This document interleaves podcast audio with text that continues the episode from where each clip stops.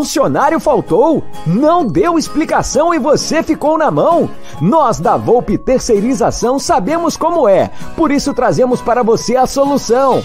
Podemos te oferecer contratos seguros e sem dor de cabeça em limpeza, portaria e facilities. Temos mais de 20 anos de mercado e contamos com uma estrutura completa. Todo o nosso pessoal é supervisionado duas vezes por semana no seu posto de trabalho. E você, cliente, tem um canal direto de comunicação com a gente. Precisou de mão de obra qualificada? Contrate já! A Volpe Terceirização. Serviços terceirizados que superam expectativas.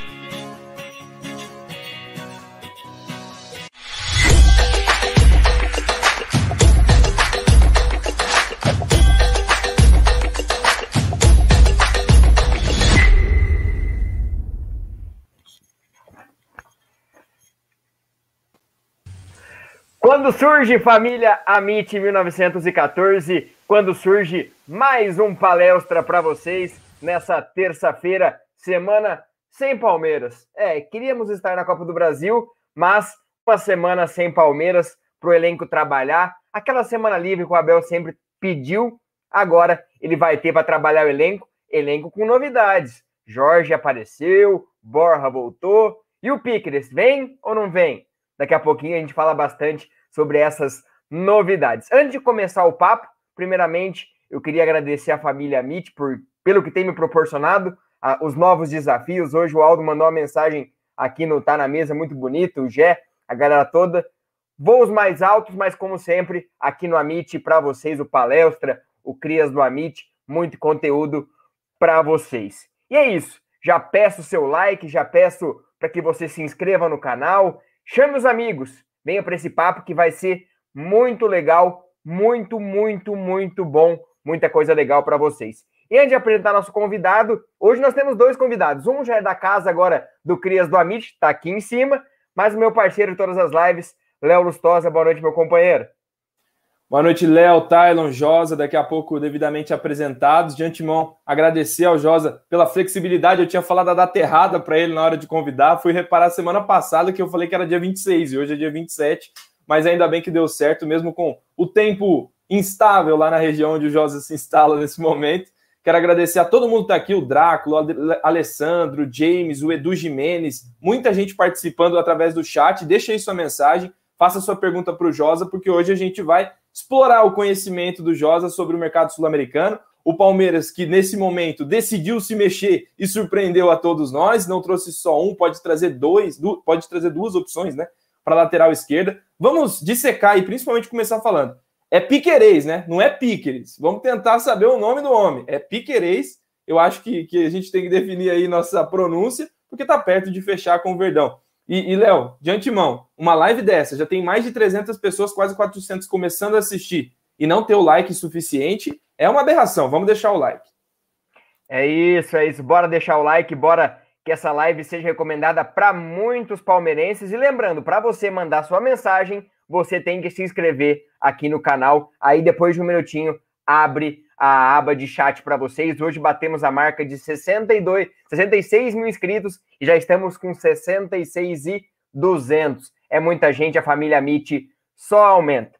E aqui em cima, o o cria do Amit, o novo, novo membro da família Amit 1914, Tylon Moro, meu parceiro. Boa noite, prazer receber você aqui pela primeira vez no Palestra.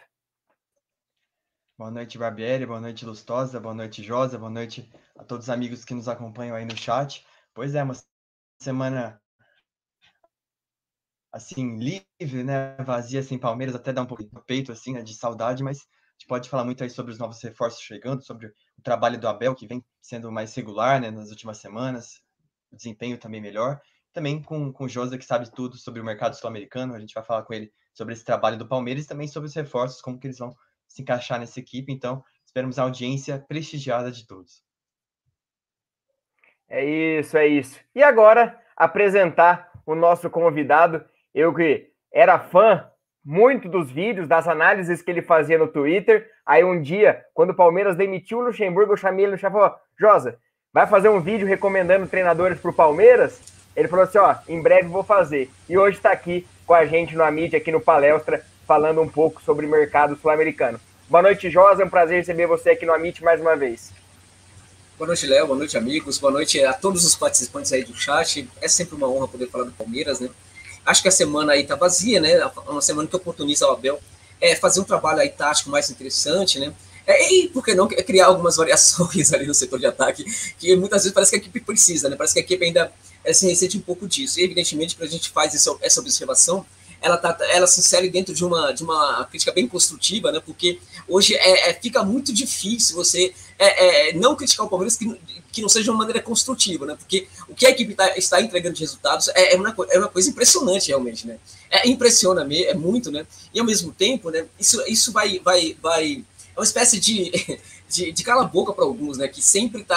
É como se estivesse esperando né, que o Palmeiras se, se desse mal. É como se estivesse contando com este momento que Palmeiras Abel é, não entregue resultado, fique em crise, mas isso não acontece. Então, o Palmeiras é líder do campeonato, disparou inúmeras vitórias, acho que é a nona vitória consecutiva já.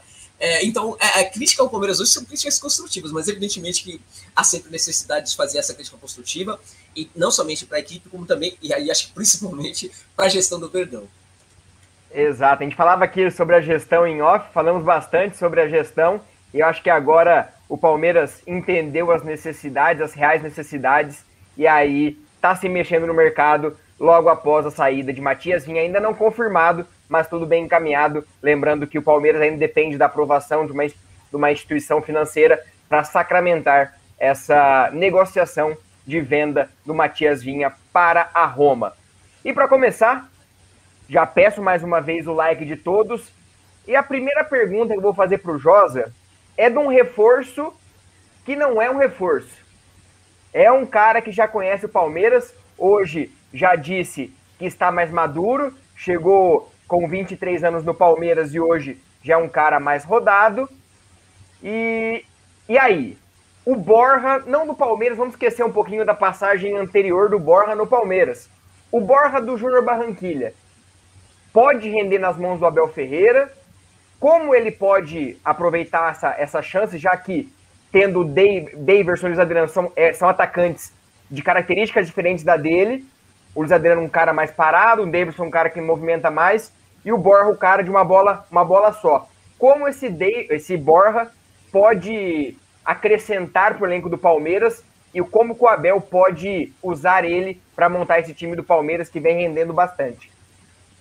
Bom, é, é, o Borja é uma, é uma coisa bem é, é estranha, né? Quando ele veio para o Palmeiras, um pouco antes de ele chegar no Palmeiras, ele havia recusado uma proposta da China, né? E ele ia ganhar uma fortuna na China, né? Ele resolve nego, é, negar essa proposta para vir para o Palmeiras, né? E isso acontece porque o Borja é um cara muito estranho, né? ele teve um momento na carreira dele em que as coisas não estavam funcionando, ele faz uma espécie de retiro, ele fica mais ou menos uma semana fora, retirado mesmo é, é, inicialmente com alguns, algumas pessoas muito próximas, depois ele fica sozinho, e ele começa a fazer inúmeras reflexões sobre a vida sobre a carreira dele.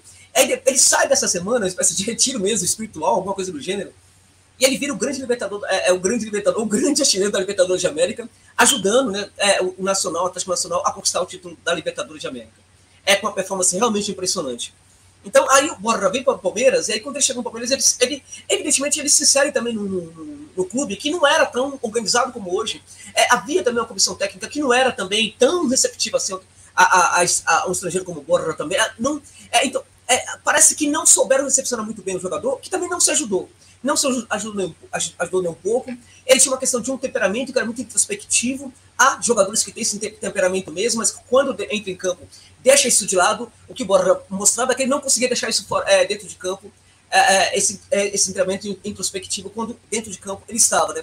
Então a coisa não funcionou, ele parecia não ter reação, parecia não ter alma para reagir. A, apesar disso, contudo, né? Ele não foi um cara que fez poucos gols no Palmeiras, né? Ele chegou até a fazer os seus gols, mas aquilo que se esperava dele, né? Não foi de acordo com aquilo que ele apresentou. Então muito da decepção vem do fato de que ele prometera muito, né? Muito e aí é pelo que jogava inclusive na Libertadores e acabou entregando muito, é bem pouco, bem menos do que aquilo que ele prometeu.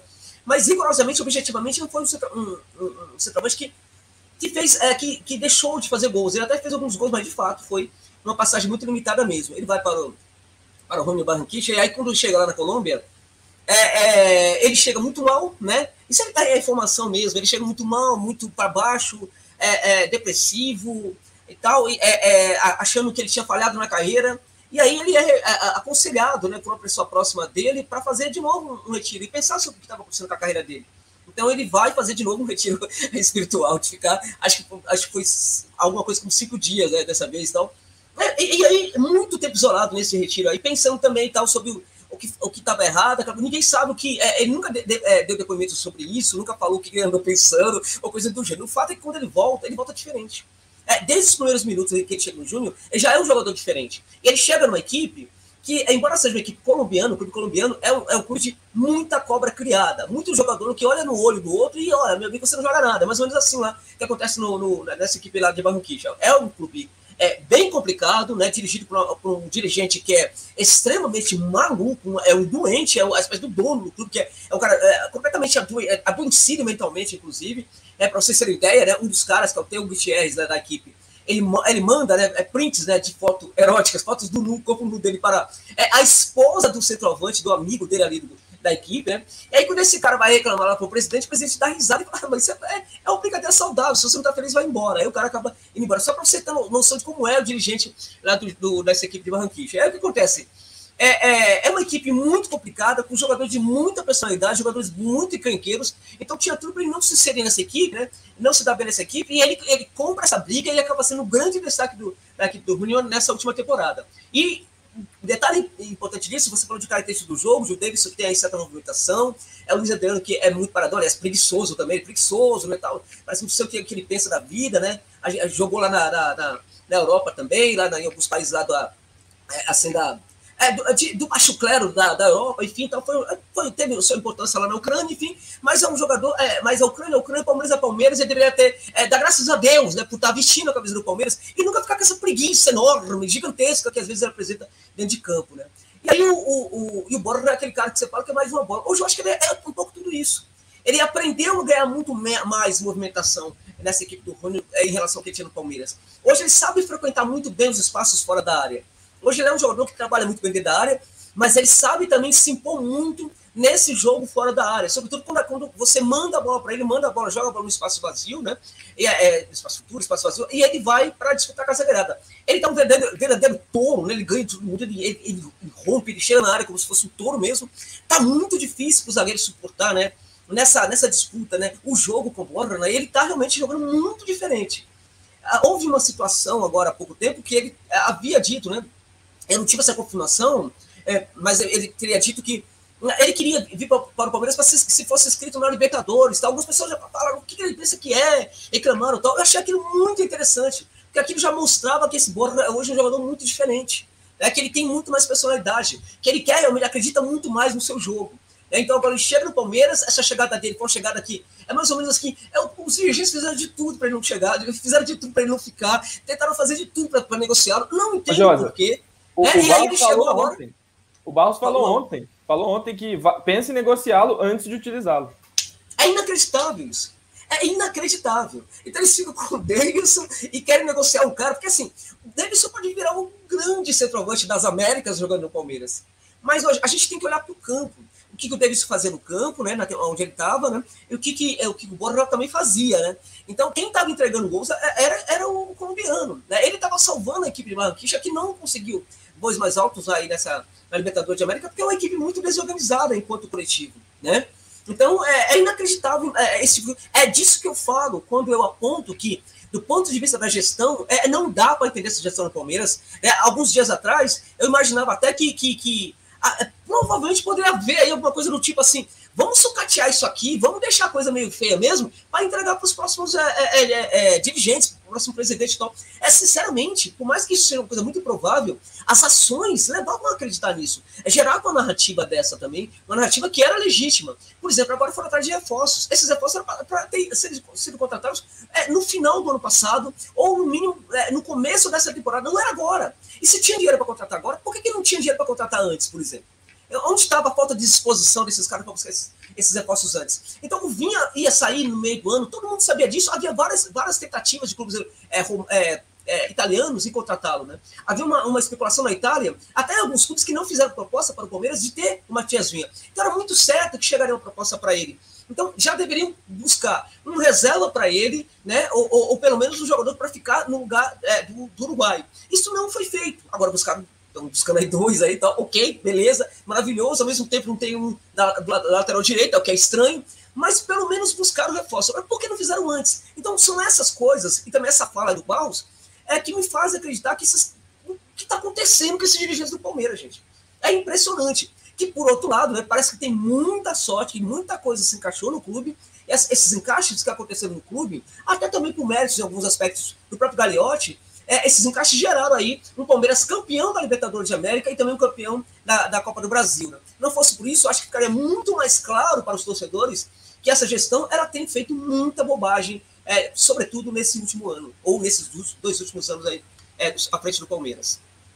Exato, exato. O Borja voltou e acredito. Lembrando que o Júnior, por mais todos os problemas, ficou a um gol de eliminar o River Plate Exato. num grupo tão difícil. E mas é isso. Borja acredito que deva ter a chance dele. Daverson hoje é o titular. Luiz Adriano a gente não sabe se fica, porque tem as especulações rodeando ele. Não fez o sétimo jogo ainda. Grêmio, Inter querem ele. Mas é, vamos aguardar. Se fosse o Palmeiras, fosse o, dirigente, fosse o dirigente do Palmeiras, eu ne negociava. Vocês querem? Pega, pega. Evidentemente que não de graça, tá, mas pega.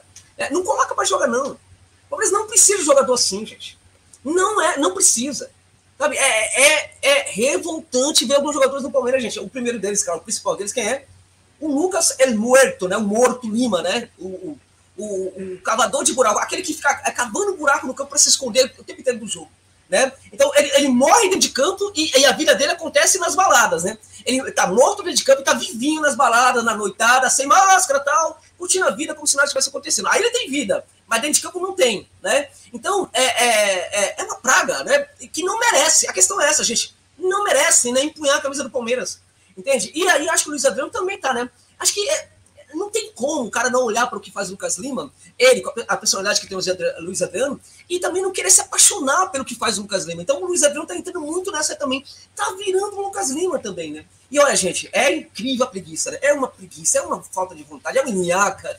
Eu acho que se eu fosse o dirigente do Palmeiras, realmente não colocar para fazer o sétimo jogo, falar, ó, leva, vai, leva. Até porque o clube tem condição de trazer jogadores, já trouxe alguns jogadores, estão chegando outros jogadores e aí, é, pode levar, não vai fazer falta. E além de, além de tudo, né? Alivia aí no caixa que o cara ganha muito bem, né? Muito bem mesmo, né? É, daqui a pouco vamos falar de outros atacantes. Quem sabe saindo Luiz Adriano não abre caixa para trazer outros atacantes. E temos um super chat do Bruneira, nosso patrãozinho. Live de alto nível, você não encontra nada perto na TV aberta ou fechada, voa palestra. Valeu, Bruneira. É, papo de alta qualidade, muita gente. A gente só pergunta. Quem entende é o Josa. Léo, alguma coisa sobre o Borja ou alguma outra pergunta? Já emenda sua pergunta para o Josa responder. Perfeito. É, eu queria só agregar, né? Eu acho que, que assim, o Davidson ele voltou em um momento que o Palmeiras precisava, era urgente um centroavante, principalmente com a decadência física e até de aspecto anímico, como bem disse o Josa, em relação ao Luiz Adriano. E eu acho que o cenário ideal para recuperar jogadores que me pareciam irrecuperáveis, é o caso do próprio Davidson, é o fato de não ter a torcida do Palmeiras que apoia e critica da mesma maneira dentro do estádio, né? Quem já frequentou o Allianz Parque sabe quando o jogador ele é pego de Cristo, ele é feito como tal e, e, e a gente até brinca. Palmeiras é a torcida que canta e briga e briga por todas as razões pelo clube e até quando os jogadores não não vestem a camisa. O cenário ideal para recuperar esses jogadores pode ser agora, não tem a torcida, o treinador tem dado oportunidades para vários jogadores, todos os jogadores recebendo oportunidade, isso, isso tem que ficar muito claro no trabalho do Abel também, porque inclusive o Lucas Lima jogou e jogou bastante, teve suas oportunidades e nunca correspondeu. O Campeonato Paulista está aí para mostrar, né? E até criou aquela narrativa de que o Lucas Lima ele se dispôs a jogar o Paulista, como se fosse um coitado, né? Como se não ganhasse mais de um milhão de reais por mês, né? Parece que vira um folclore. Nossa, que dedicação, parabéns. E, e eu queria fazer um questionamento até para o próprio Josa quanto a essa questão. É o cenário ideal mesmo, na sua visão, para o Borja, que é um jogador que se valorizou, e eu acho que o Palmeiras não pode é, como pensa como Luiz Adriano, né? Já que quer um jogador de salário alto, não vai render tanto aos cofres assim, não vai passar, caso seja uma venda, de 2 milhões de dólares, quando muito, assim, né? Quando muito. O Borja é o contrário, o Borja está valorizado, o Palmeiras tem que, se quiser vendê-lo, não pode doá-lo, tem que vender por uma cifra que pagou, que investiu e que pagou muito caro, inclusive. É, como você vê essa situação, Josa? Dá para recuperar? concordo com você. Acho que essa, essa, esse momento, né, sem a torcida no estádio, realmente ajuda muito, né? Ah, primeiro que o cara tá chegando numa equipe ajustada, né? Aqui para o Palmeiras tem muitos ajustes. Isso facilita também a recepção do jogador, né? E o trabalho do jogador, porque às vezes quando um jogador não consegue desempenhar muito bem, não consegue, né, como algumas pessoas falam, performar muito bem, né? É, é, é, a equipe não vai ter muito dano, porque é uma equipe muito ajustada, ela pode perfeitamente ficar a jogar com 10 e as coisas podem não ser terríveis. Ela pode perfeitamente é, jogar com, com é, com nove jogadores funcionando e dois ali mais ou menos não funcionando, três jogadores não funcionando. Os ajustes dão conta né, de, de, gerar um equilíbrio aí, né? Então, esse cenário é um cenário, por exemplo, que favorece muito a recepção desses jogadores, como Davidson e como outros também, o próprio, o próprio Borja, né? E ajudar, é, fazer com que eles é, cresçam no, no, no, elenco, né? Então, é, é, é houve, houve uma construção aí de estabilidade nessa equipe, houve a construção de ajustes nessa equipe, é, há problemas aí nessa equipe, há um problema, por exemplo, é que, que é, é necessário que se jogue luz sobre ele, que é, são os momentos mais decisivos que acontecem com alguns jogadores. É, notadamente na questão do, das cobranças de penais, ali tal, que tem um problema sério, tem um problema ali, não, não pode ser por acaso, né, então isso também precisa ser pensado. Mas eu acho que o cenário correto é esse, o melhor cenário é esse mesmo, sem torcida no estádio, porque de fato a torcida do Palmeiras, eu já, eu já presenciei, inclusive, algumas situações é, e não somente no Aliança, mas antes, lá no, no, no antigo é, Parque Antártica também, né?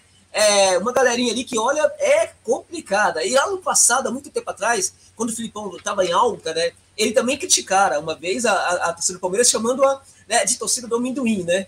É, e realmente os caras são complicadinhos mesmo na hora de, de criticar. E acho que fico imaginando o Davidson é, dando um chute, né? Tentando é, é, é, acertar o arco, né? E aí mandando a bola lá pro outro lado, né? Mandando a bola para trás, né? para lateral e tudo mais, mas com o Aliança, é, é, com o Aliança lotado. Né? Então seria uma, uma coisa bem chocante mesmo. Este momento é muito interessante, a ausência da torcida é realmente um momento interessante, mas eu acho que mais que isso ainda é o fato de, de que eles estão chegando numa equipe muito ajustada, que facilita muito a chegada de qualquer reforço. Por exemplo, o, o Davidson é um jogador que tava, tava, não estava jogando bem, não tava, é, aliás, muito longe disso, né?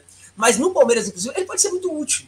Ele pode ser muito útil porque ele está também numa equipe que tem muita coisa. É, você tem, muito, tem a construção quando acontece, é, é, é ela favorece muito o jogador como o Davidson. Então, é, é, acho até mesmo ele pode ser útil. Ou seja, é o elenco né, em que muitos jogadores podem até. Tem alguns que não jogam, tem alguns aí que não. É porque os caras também não entendem que tem alguns que não dá. Né, tem alguns que não podem, né? É, tem alguns que, é, é, que é, com, com, os quais é, há muita insistência ali, talvez, né? Ah, e aí tem alguns que realmente talvez não sejam mesmo jogadores nesse momento para o Palmeiras, né? Mas essa é a minha opinião. Eu refiro-me sobretudo às laterais, jogadores que atuam pelas laterais do Palmeiras. Mas, em geral, é uma equipe que, como poucas outras, é que favorece muito a recepção do jogador e facilita também com que ele se, ad se adapte rapidamente à equipe né, e jogue um futebol, pelo menos, útil para a, para a equipe. Exato, boa, boa, boa. 1.258 pessoas, 760 likes. Bora dar like, galera. Bora dar like, porque o like nos move, o like faz com que a. Ó, eu e o Marcão. Que faz com que a, a live seja recomendada para mais pessoas. Então deixe seu like, se inscreva no canal e ajude o Amit a crescer. Léo, tem um super chat. Aí daqui a pouquinho vou passar para o Tylon fazer a pergunta dele. O Bruno Bernardi, salve família, grande Josa, sempre bom ouvi-lo falando sobre futebol, em especial as minúcias é, do futebol sul-americano. Parabéns, Léo. Obrigado, Bruno, tá sempre aqui, membro do canal. Obrigado, ajude o Amit. Tylon, tá com você. Pergunte para o Josa sobre o quê? O que, que você quer saber do Josa? É, bom, primeiramente falar para o Josa que sempre que assim algum nome sul-americano é especulado, vou lá na busca do Twitter, coloco lá Josa Novales, nome do jogador, para ver os comentários dele sobre, sobre o atleta, né, para ter um, um, panorama geral. Então, muito bom ter ele aqui com a gente. É, queria perguntar para o Josa o seguinte: é, o técnico anterior ao Abel, né, que era o Luxemburgo, muitas vezes a gente via que o time tinha uma limitação muito clara, né, não conseguia jogar muito além daquilo, tanto em relação ao desempenho como resultado. Né, no Paulista, no, no Brasileiro, ficou muito claro isso. E o Abel, mesmo com a falta de reforços, né, desde a temporada passada, no final, até o começo dessa, pediu muitas vezes reforços, mas dentro do elenco ele encontrou soluções, né? O próprio Renan, que passou a jogar de zagueiro até lateral, na ausência do Vinha, Marcos Rocha, que muitas vezes vem jogar né, numa linha de três zagueiros, o Veiga, né, que pode jogar numa posição mais por dentro ou por fora, enfim, Rony, centroavante, várias coisas ele criou mesmo no Palmeiras, coisas que a gente não vinha com o Luxemburgo, que muitas vezes limitava o desempenho desses jogadores. Então, queria que ele comparasse, de certa forma, esse pensamento do Abel e a capacidade dele de potencializar esses jogadores com a média dos técnicos brasileiros que a gente vê é, né, na atualidade também nos últimos trabalhos do Palmeiras, que muitas vezes limitou esses jogadores, especialmente os meias, né, o Scarpa, o Veiga, enfim. Não, essa é uma ótima pergunta, né? Você tocou num ponto interessante que é, é, que é esse ponto do, do, que o técnico pode fazer pelo jogador, né? É, é, algo que a gente até começou a, a, falar em off aqui, porque na verdade o técnico ele tem que ser muito mais do que aquele cara que treina uma equipe, né? Que distribui ali as, a, a, camisa, o colete para o cara treinar. É, é, tem que ser muito mais aquele cara que entrega lá o, né, o, a lista dos jogadores, né? Tem um nome para esse tipo de texto aí para, a, a para o, o juízes na hora de começar o jogo. O treinador de futebol não pode ser somente aquele que é, faz substituições, às vezes seis por meia dúzia. O treinador de futebol tem que ser um, é um profissional capaz, sim, né, de encontrar soluções do elenco, né, encontrar soluções do elenco, encontrar soluções do jogador, né, é, se deparar com o jogador, é pensar se não pode ser utilizado de outra maneira também. Então, esse tipo de coisa, em geral, está faltando muito nos técnicos brasileiros, e é claro que o Abel está tá muito acima da grande maioria dos técnicos brasileiros. Aliás, a grande maioria do técnicos brasileiros é, não é grande coisa, né? É porque quase todos eles hoje têm mais ou menos o mesmo comportamento. Então, é, é, o Abel tem méritos, ele, ele, ele, ele é um dos responsáveis pela, pelas conquistas do Palmeiras, sem dúvida nenhuma. Acho que ali tem uma questão do, de um clube também que venceu, que é, é, com todos os problemas que pode falar do Palmeiras, da gestão do Palmeiras, acho que tem algo a elogiar nesse Palmeiras, que é a construção, o trabalho, né, a melhora, né, a revolução, na verdade, que foi feita na categoria de base do Palmeiras nas, nas, em todas as bases, né? É, então, é, desenvolver jogadores interessantes, alguns com também com algumas polivalências ali, né? Com, com valências, né? É, é, então, isso também é muito interessante. Foi também por causa disso, na hora a, da, decis, da, da, decisão e das decisões, é, a categoria de base do Palmeiras esteve em campo também conquistando esses títulos, evidentemente. Agora, alguns desses jogadores é, já estavam também no elenco, né? É, com o técnico anterior, e tampouco eles conseguiam render. Não conseguiam jogar, é, eram realmente limitados, né? Por um técnico que é muito limitado, um técnico que já foi interessante, mas que não faz um bom trabalho há muito tempo. Né? É, o, Luxemburgo ele foi um dos técnicos mais revolucionários né, quando ele apareceu é, no Bragantino, no antigo Bragantino, né? É, quando ele veio para o Palmeiras, ele era um dos grandes técnicos, na minha opinião, no mundo naquele momento, né? E a decadência desse técnico é impressionante com o tempo, né? A ponto de hoje ele ser um, um, um técnico que pratica bem mais o jogo reativo do que um jogo, um jogo uh, uh, propositivo, né? O Palmeiras é um Palmeiras muito reativo, né? E aí é, é, falta entendimento, olhar dele parece que não se conecta com coisas importantes do jogo, parece que ele não consegue se deparar com coisas é, que estão acontecendo no jogo. É um olhar completamente defasado, é um olhar que não se dá conta mais dos movimentos novos que até mesmo o corpo do jogador gera dentro de campo neste futebol atual em relação, por exemplo, a 10 anos atrás. É muita coisa nova. E olhar no treinador precisa mudar demais para dar conta disso. E eu estou me referindo somente a essa briga né, que existe ali entre os jogadores, né, é, é, é, o portador da bola, né, todos esses acontecimentos em torno do portador da bola. Eu não estou nem falando, por exemplo, de, to, de um mundo de acontecimentos, de coisas que é, ocorrem né, bem, bem, bem distante do portador da bola, né, jogadores que se, se movimentam muito distante, por exemplo, se a equipe está no, no, setor de, de, defesa, tem jogadores ali gerando movimentação no ataque, né, eu não estou nem falando disso, porque esse olhar, por exemplo, está aqui não vê mesmo, não, não tem capacidade, porque sequer ele entende o que está acontecendo ali é, no entorno da bola, quer girar muito longe dela. Então, o Luxemburgo é um desses técnicos hoje, é um técnico completamente superado, é, é, é assim como eles, outros da antiga também são superados, na minha opinião, e aí, é, o curioso é que esses técnicos, eles têm, é, todos eles, eles têm auxiliares, alguns deles têm até auxiliares mais novos, mais promissores e tudo mais. Eles nunca escutam esses auxiliares. Eles nunca dão a menor bola para eles. Luxemburgo, por exemplo, tem o Maurício Copetino, é, nunca dá atenção, nunca, nunca quer saber o que o cara pensa, por, é, por exemplo. Ou seja, aí, aí né, tem uma, isso aí revela algo sobre também esses treinadores. Eles estão muito mal, eles estão completamente decadentes, mas eles não perdem a arrogância. Eles não perdem, sabe, aquela aquela, aquela, aquela pancha né, de eu sou, eu sou muito bom e tudo mais. Então, eles não conseguem entender que eles já não são mais o mesmo. Estão vivendo no passado. Né? Então, não consegue, por exemplo, é, dar conta de, de encontrar no elenco soluções. Quando aparecem soluções, eles vão para ficar pedindo reforço. Aliás, algo que o Abel também fez, né? Tudo bem, mas aí depois ele começa a se trabalhar esses jogadores. E aí a, a mudança desse Palmeiras é da água para o vinho com o Luxemburgo. Porque o, a gente tinha um modelo reativo sim com o Luxemburgo, às vezes é um modelo que não era nem reativo nem produtivo, não era nada, era um modelo completamente sem identidade nenhuma, né? Mas é, ele pretendia ser um modelo bem reativo. Mas aí o que acontece? A gente entra numa questão que, que, é a seguinte: o Abel também ele monta suas equipes a partir, por exemplo, é, do setor defensivo. Ele pensa, sobretudo, na defesa quando ele monta a equipe. Né? Ele entende futebol é, com as coisas acontecendo bem mais no setor da defesa do que em quaisquer outros setores é, do campo. Né? E daí, por exemplo, que é, a equipe joga muito através de um, a, do contragolpe, a, por da bola mais alongada. Por quê? Porque é uma equipe que é, busca, sobretudo, a proteção do seu primeiro campo. Era para fazer gols, ela vai precisar usar o contra-ataque, né? vai precisar gerar velocidade nesses contra-ataques também. Ela vai precisar alongar uma bola, jogar com a bola longa também, ou em situação, por exemplo, de pressão é, é, é, ali fica um pouco mais complicado, mas é também uma bola aérea, né, uma, uma bola treinada, uh, jogadas ensaiadas, coisa que muito treinador não tem tempo, porque o, tempo é muito curto a, a, a diante dessa maratona de jogos, mas o Abel é sempre um inquieto, né? Ele sempre está procurando alguma coisa nova assim. Ele é um cara, por exemplo, que sempre faz tentativas diferentes. Mas em relação só a esse jogo reativo, que o dele também é reativo na medida possível, ele sempre vai conseguir atacar mais, ter mais posse de bola que os seus, seus adversários em algumas situações, mas isso vai se dar em função até mesmo da qualidade do elenco do Palmeiras. Mas não, quando, é, é, quando, não for assim, a equipe do Palmeiras vai, ser, vai ter sempre menos posse e vai ser sempre vai sempre preencher o mesmo jogo reativo. Ok. Então, uma, uma, uma, uma verdade né, que se conta, né, uma verdade que se conta em relação a modelo mais é, é, defensivo, mais reativo de contragolpe, e modelo é, é mais a, a criativo, propositivo, né, ofensivo, é de que é muito mais difícil você montar uma equipe ofensiva do que uma equipe defensiva. Esta é uma verdade. Agora, omitir que se conta é que é fácil montar a equipe defensiva. Não é. Não é fácil também montar uma equipe defensiva.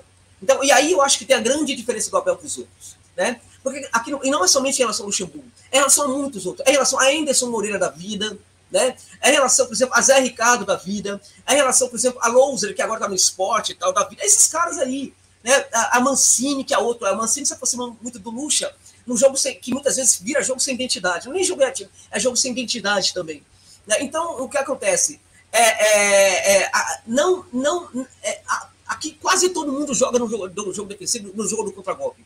Quase todos os técnicos gostam do jogo contra golpe, gostam de proteger a defesa, que é uma, uma tal, uma mania que vem tal, que eu acho que é possível. É normal, é aceitável que você também jogue é, de uma maneira defensiva. Eu vejo, inclusive, beleza nesse tipo de jogo também. Né? Não tem nenhum problema nisso.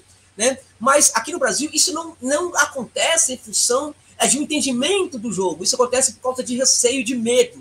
Isso acontece aqui no Brasil por causa da bundamonice dos técnicos brasileiros. Entende? É, que vem aí de uma, de uma tradição gaúcha, né, com todo respeito ao Rio Grande do Sul, mas a gente está falando de treinadores lá no interior do Rio Grande do Sul, né, que começaram a se notabilizar por equipes muito pequenas, né, que se defendiam com 15, 30, 40 mil jogadores atrás ali e conseguiam bons resultados. Esses caras começaram a crescer, eles crescem no vazio de capacidade e de competitividade das equipes maiores, aí conseguiram ganhar alguma coisa e eles ficaram muito, é, muito, muito important, é, importantes, muita relevância. Esses caras vão para as equipes grandes, e aí uma equipe grande também tem um grande elenco ali, então eles sempre vão ganhar título também.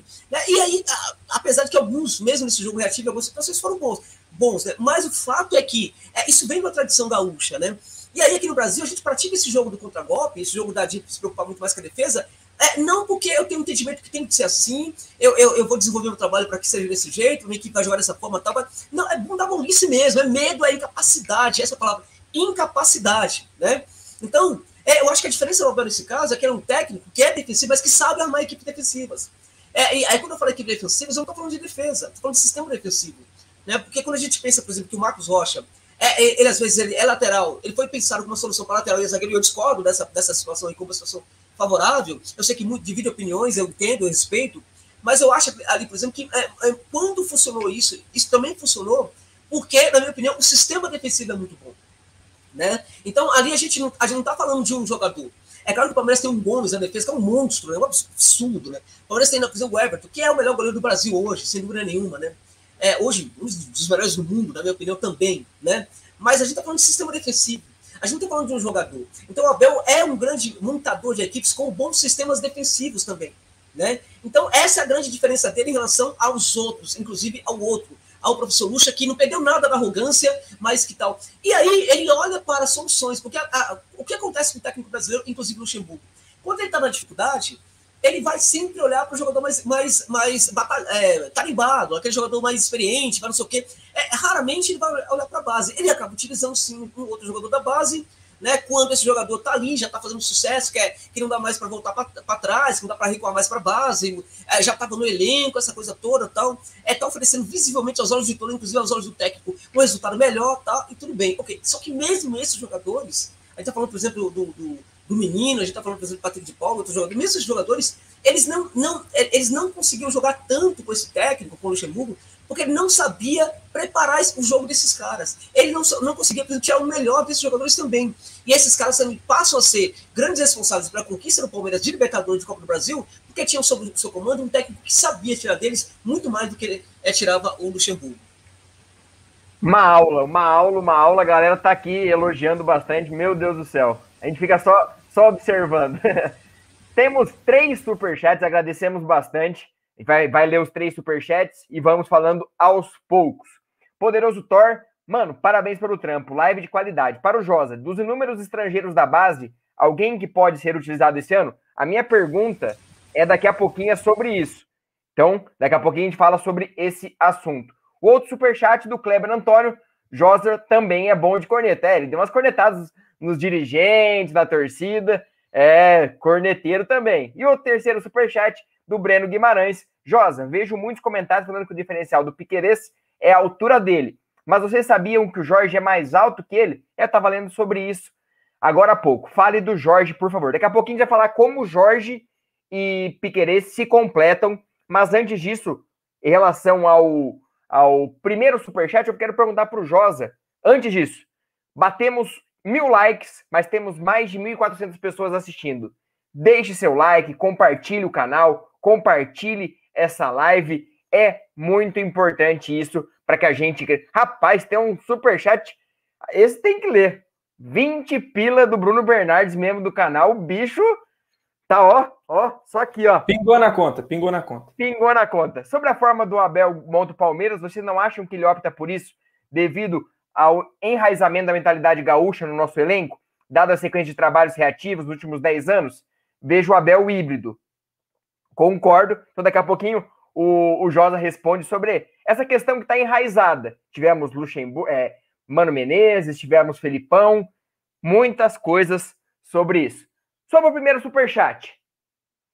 A canteira do Palmeiras que você sempre fala e sobre estrangeiros. Muitos estrangeiros no Palmeiras não dão certo. Chegam, passam um ano e vai embora.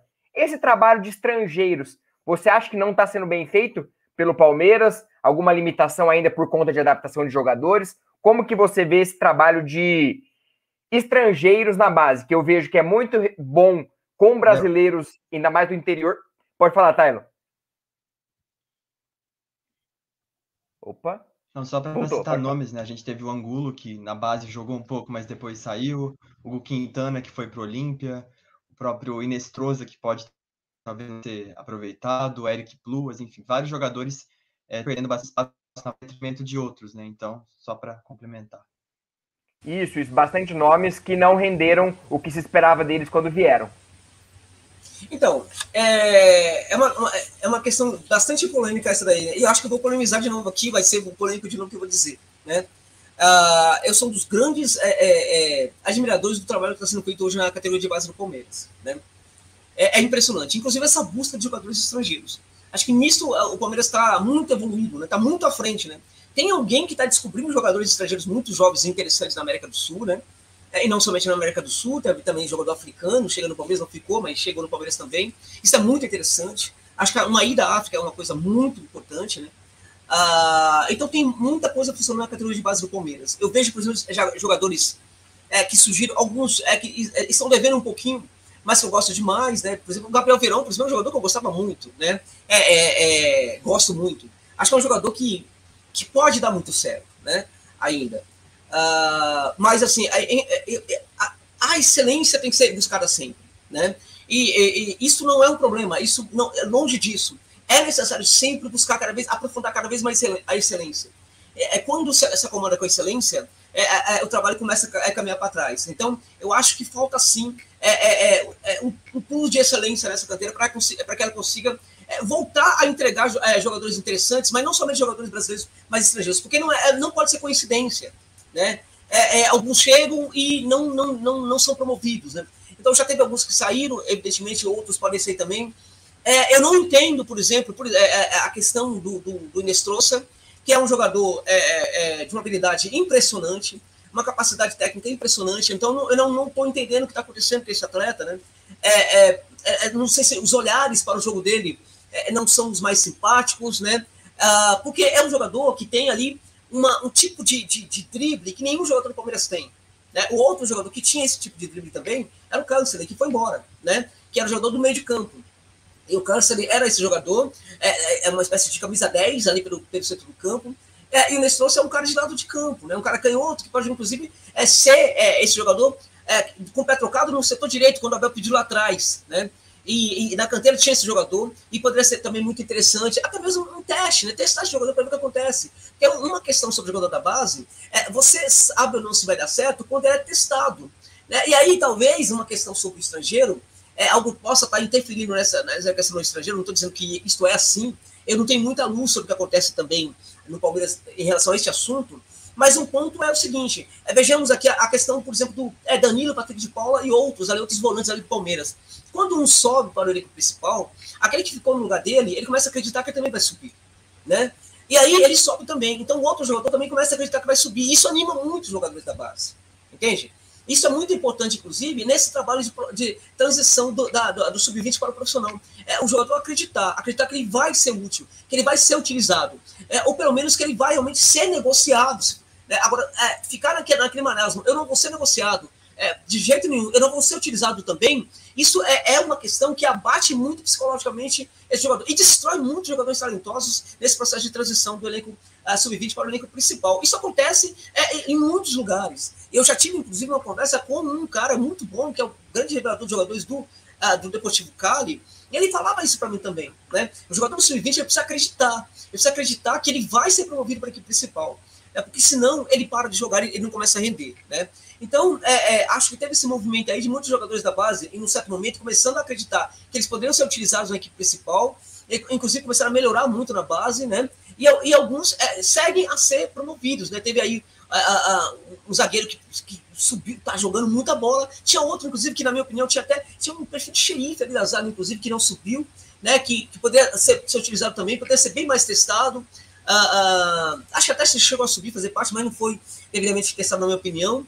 Né? Mas aí os caras é, percebem que eles estão sendo utilizados. Né? Agora, é, isso não acontece com os estrangeiros. O único caso foi do, do, do Williams, né? o, o panamenho. Mas ali também foi uma situação. É, é, você não coloca o jogador, você não, você não colocou o jogador, por exemplo, numa equipe é, ajustada. Porque um problema para o jogador da base também. Quando ele entra na equipe, ele está numa equipe de teste. Ele está numa equipe, por exemplo, que está ah, num jogo que não é tão importante assim e que tem outros jogadores ali. Ou seja, quando, quando você perde o entrosamento dessa equipe, é, aquele jogador que entra, ele entra justamente naquele tipo de equipe com o desajuste momentâneo. E o que eu digo, para o jogador se dar muito bem, ele precisa, sobretudo, não é, é, entrar numa equipe muito ajustada. Porque isso vai potencializar o jogo dele, isso vai facilitar o trabalho de, de adaptação desse jogador. Não, quando ele entra num tipo de jogo que as coisas não estão nada bem, é, é, então a cobrança para ele mesmo fica complicada. Os outros jogadores da equipe, inclusive, é, também estão lutando para que a coisa funcione e não estão conseguindo, e também não vão dar muita bola para o estrangeiro. E aí, quando o cara pega a bola, né, completamente ali, não mais confiante em absolutamente nada, o cara vai dar um chute e o cara chuta para lateral. Cara, ele olha para o arco ali, né, para os quatro paus ali, ele chuta ali, mas ele não tá, é, é, é ele, ele, não tá vendo que a bola dele foi para lateral, né? Ele vai matar uma bola com o peito, ele mata com a canela, né? E, e isto, é, às vezes não é só porque o jogador é, é ruim. Isso, gente, é falta de confiança. Isso é tudo no futebol. Né? Isso é realmente muita coisa do futebol. Quando o cara não está confiante no seu jogo, ele vai chutar e ele, às vezes, não, nem vai chutar. Mas aí, quando ele se arrisca a chutar, ele vai chutar e chuta o chão. Né? Parece não explicar como isso acontece realmente com os jogadores que tão, estão sem confiança. Quando eles são jovens, pior ainda. Então, o ideal é você bancar o jogador é, e ele entrar na equipe e aí, então, e se não foi bem, no outro jogo, ó, garoto, você vai jogar de novo, não sei o que, tal, não sei E não, você vê, porque aí teve uma, uma questão com eles que eu acho que foi muito mal planejado. E aí foi muita chacota sobre o jogo dele, o jogo dele que não foi legal. Muita gente, inclusive, muito torcedor, inclusive, é falou, ah, não joga nada, não sei o que, aquela coisa. A, a gente acha que o jogador é, é, é, não vai ver isso. Né? O cara entrou ali no jogo, é, ele entrou, a primeira vez que ele entra na equipe, ele sonhou com aquele momento. É, então, se ele foi mal, se ele foi bem, ele vai para as redes sociais. É, ou, ou, a família dele vai para as redes sociais para saber o que está acontecendo. Para saber como é que tá repercutindo isso. Então, quando ele, ele, ele, ele tá lendo lá que o cara tá falando, ah, é horroroso, ah, é um caneludo, é que não sei o que tal, isso ainda destrói ainda mais a confiança do cara. Né? Então, é, esse processo aí tem que ser muito cuidadoso. Tem, é, tem que jogar muita ciência sobre esse processo aí de promoção do jogador. E acho que no caso dos estrangeiros, eles não têm tido é, motivos para confiar que eles vão ser promovidos para a equipe de cima. Até mesmo porque quando a própria equipe principal é, o Abel é, falava de um jogador com o pé trocado no lado direito, tinha um ótimo jogador lá, aliás, tinha outro, né, também ali, é também um, um, um brasileiro também, e esses jogadores não subiam, né?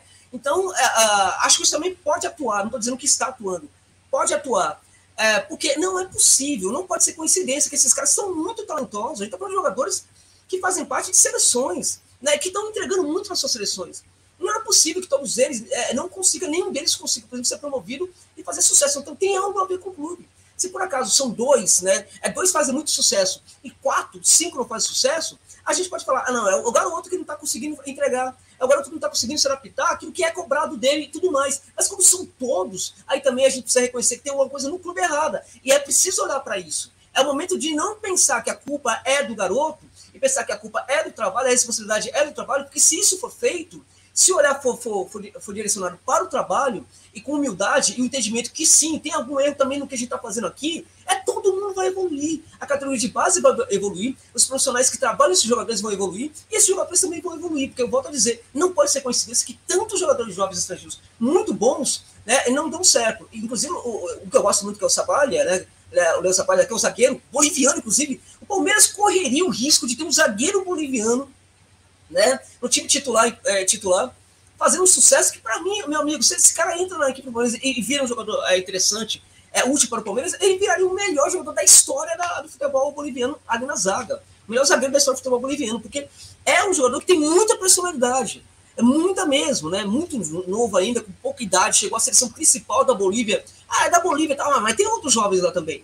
A categoria de base do Bolívar, por exemplo, é muito boa, né? E sempre promove jogadores aí é, é, é, é interessantes. A categoria de base, por exemplo, da, da do Istman, ela é especialista em fazer é, é, zagueiro, né? Então ele tem concorrência no país dele também. E nós estamos falando de seleção de base da Bolívia, estamos falando de seleção titular da Bolívia também, né? ainda que seja boliviano, não sei o que, a gente, a gente ri, a gente faz chacota, não sei o que e tal, mas né, é um cara que tem muita personalidade. Então não entendo esse tipo de coisa. Acho que aí tem alguma questão no trabalho né? E a, a, o coordenador da base precisa olhar para isso. Ele é, ele é, um cara eficiente, competente, também muito responsável pelo que tem de bom no Palmeiras, ele precisa olhar para esse problema como um problema de fato, problema no trabalho e não necessariamente nos jogadores. E eu lamento muito é, que o Câncer tenha ido embora do Palmeiras, porque eu acho que aquele, aquele jogador poderia ser realmente.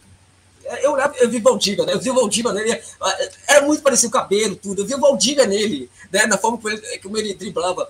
Ele era tão abusado, o drible dele era tão eficiente, era tão absurdo o drible dele, é absurdo o drible dele, que às vezes é, é, é, é, um nojo, dá nojo, sabe? Aquela coisa, sabe aquela coisa da base, da canteira, na, na várzea, né? É, hoje não tem muito várzea mais, né? Então é society, enfim, tal.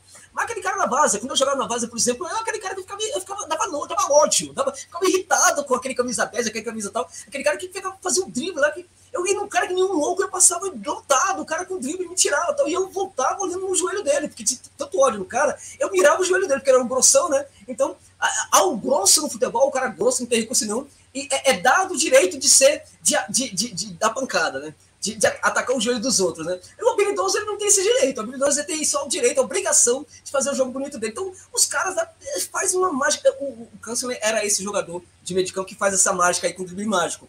Acho que é, é, será que não dá para construir? O que estava de errado nesse atleta? Né? O que tinha de errado? Era a cabeça? O que, que era? Né? Porque tem canteira que se preocupa com isso, né?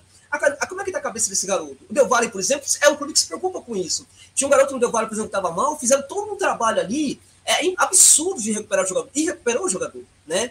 Então, é, é, era necessário pensar isso, né? Ele tinha problema de comportamento, o garoto ia para noite, o garoto tinha problema de putaria, porque no Palmeiras também tem. É, aconteceu em alguns casos aí, né? O Lucas, Morto, é, o Lucas Morto Lima, é, o Lucas Morto Lima é, foi, foi, foi ter na balada, o Patrick, balada também tal. E esse tipo de coisa também é bom deixar claro. Isso acontece no vazio de poder.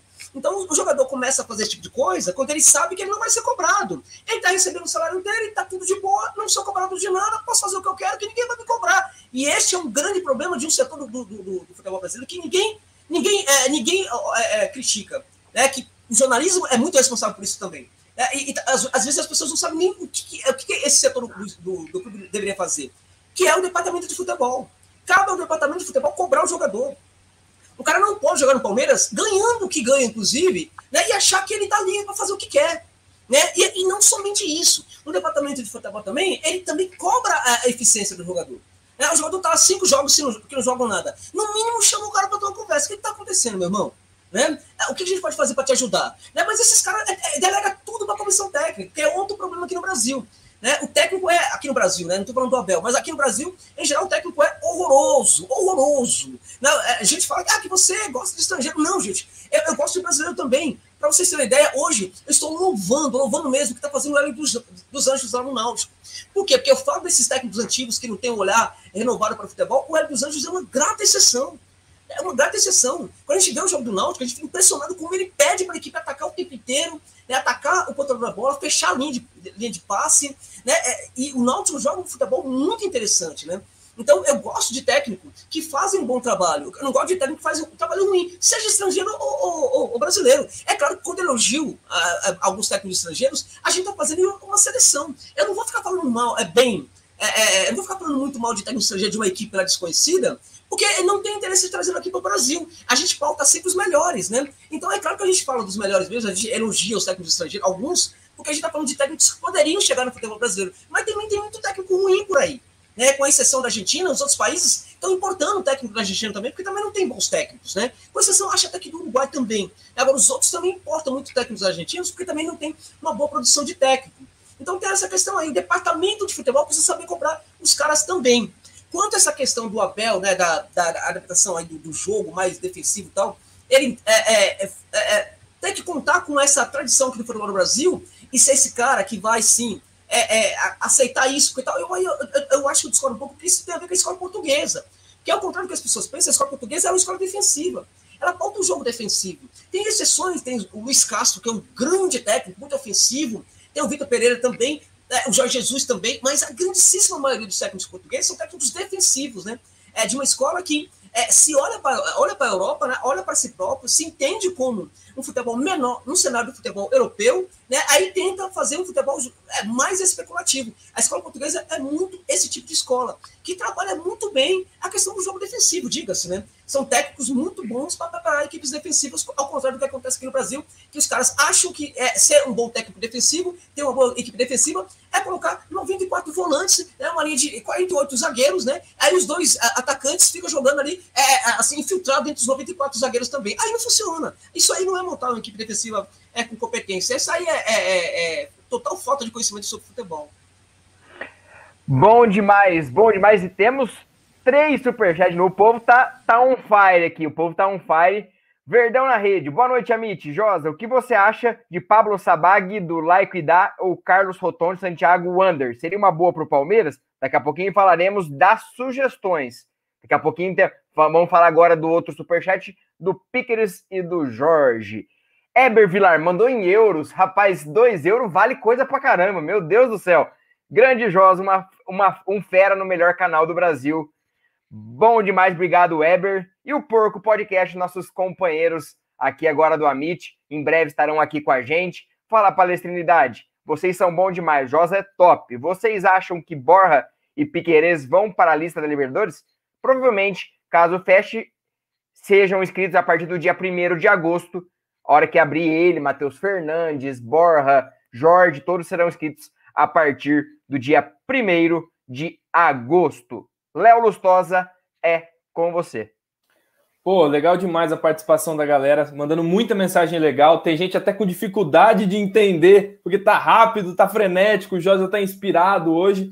Mas é isso, gente, é conteúdo demais para uma terça-feira à noite e a gente tem que assimilar. Quem quiser ver depois em 0.75 e 0.5 de velocidade, fica à vontade, é para ver e rever, porque hoje tem muito conteúdo com o Josa. E nessas últimas semanas, na última semana especificamente, Josa, o Palmeiras perde o Matias Vinha, que já está em solo italiano para assinar com a Roma, né? Será jogador aí de mais um português, dessa vez o, o Mourinho.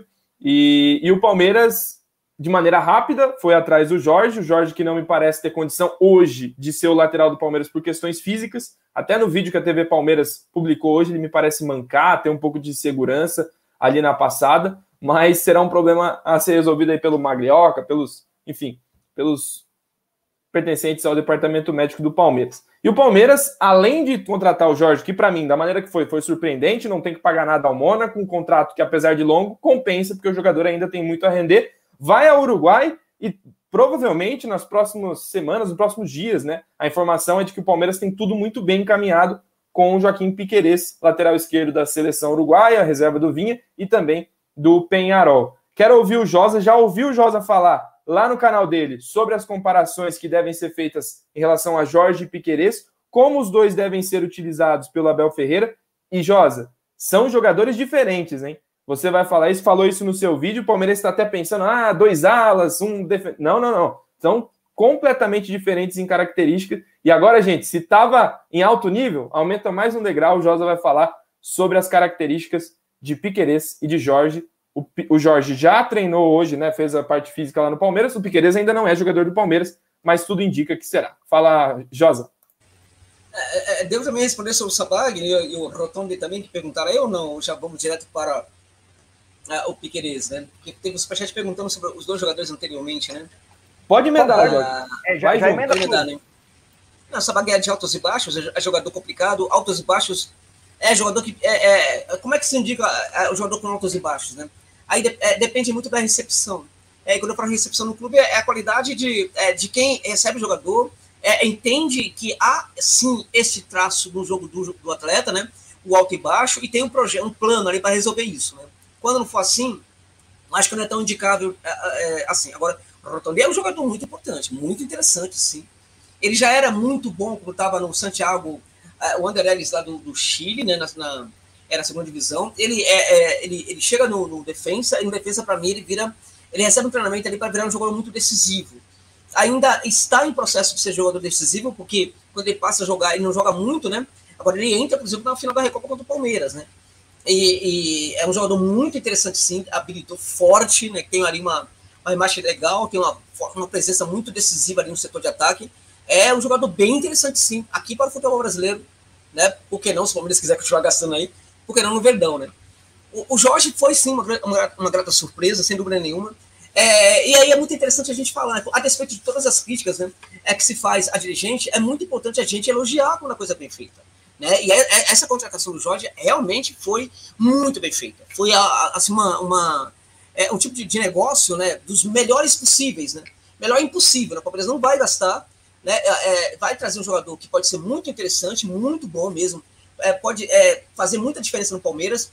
É um jogador que, quando esteve no Brasil, esteve muito bem. Lá na Europa não estava bem, mas é, ele tem já esse histórico aí, né? De que quando ele voltou para o Brasil, voltou para o Santos, foi justamente a volta dele para o Santos que o levou à, à, à seleção brasileira. É um jogador que tem bastante habilidade, é muito técnico, muito técnico mesmo, até mesmo um driblador.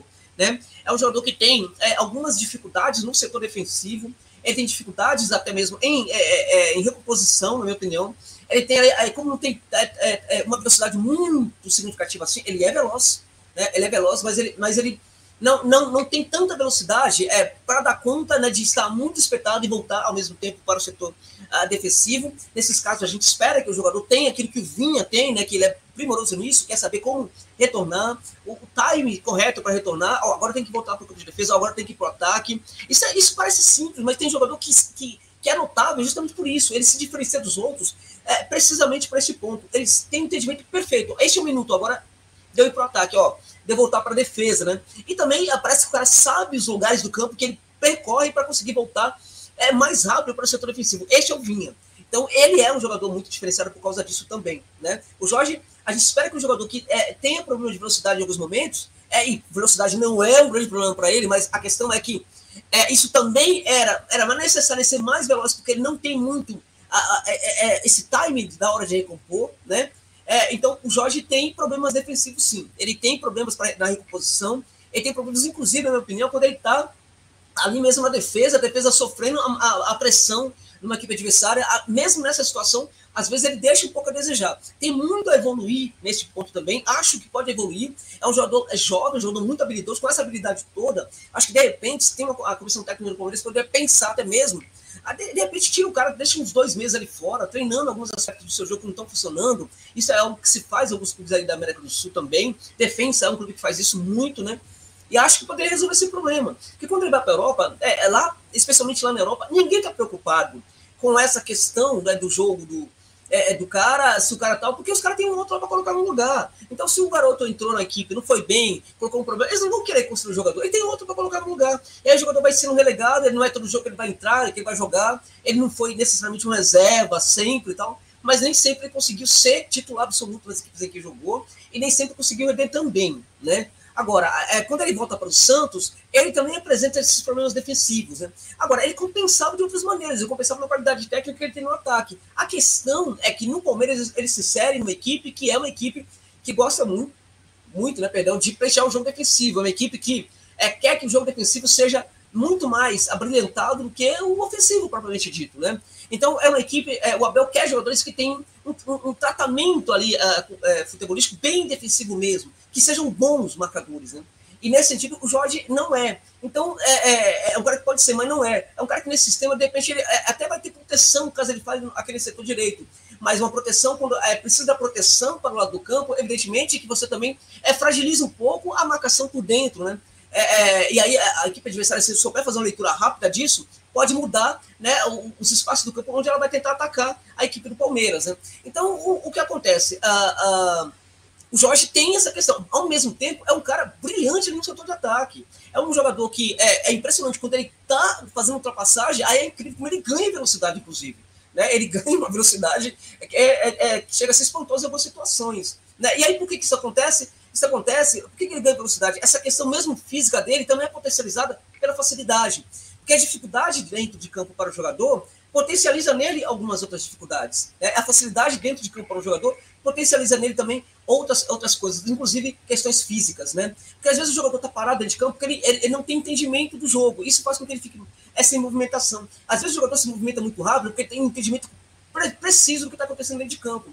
Parece que tem um entendimento muito mais profundo do, do que acontece a partir do segundo campo, que é o campo de ataque, do que no primeiro. Então parece que ele até consegue muito mais velocidade. Mas esse cara, por exemplo, ele pode é, trabalhar por dentro, ele consegue fazer esse trabalho de é, é, fazer o facão, buscar a situação favorável para o remate. É um cara que chuta muito bem, é um cara que se associa muito bem, é um cara que dá muito bem assistências ou pré-assistências naquele setor ali do campo, no entorno da área dos adversários, quando ele faz esse facão.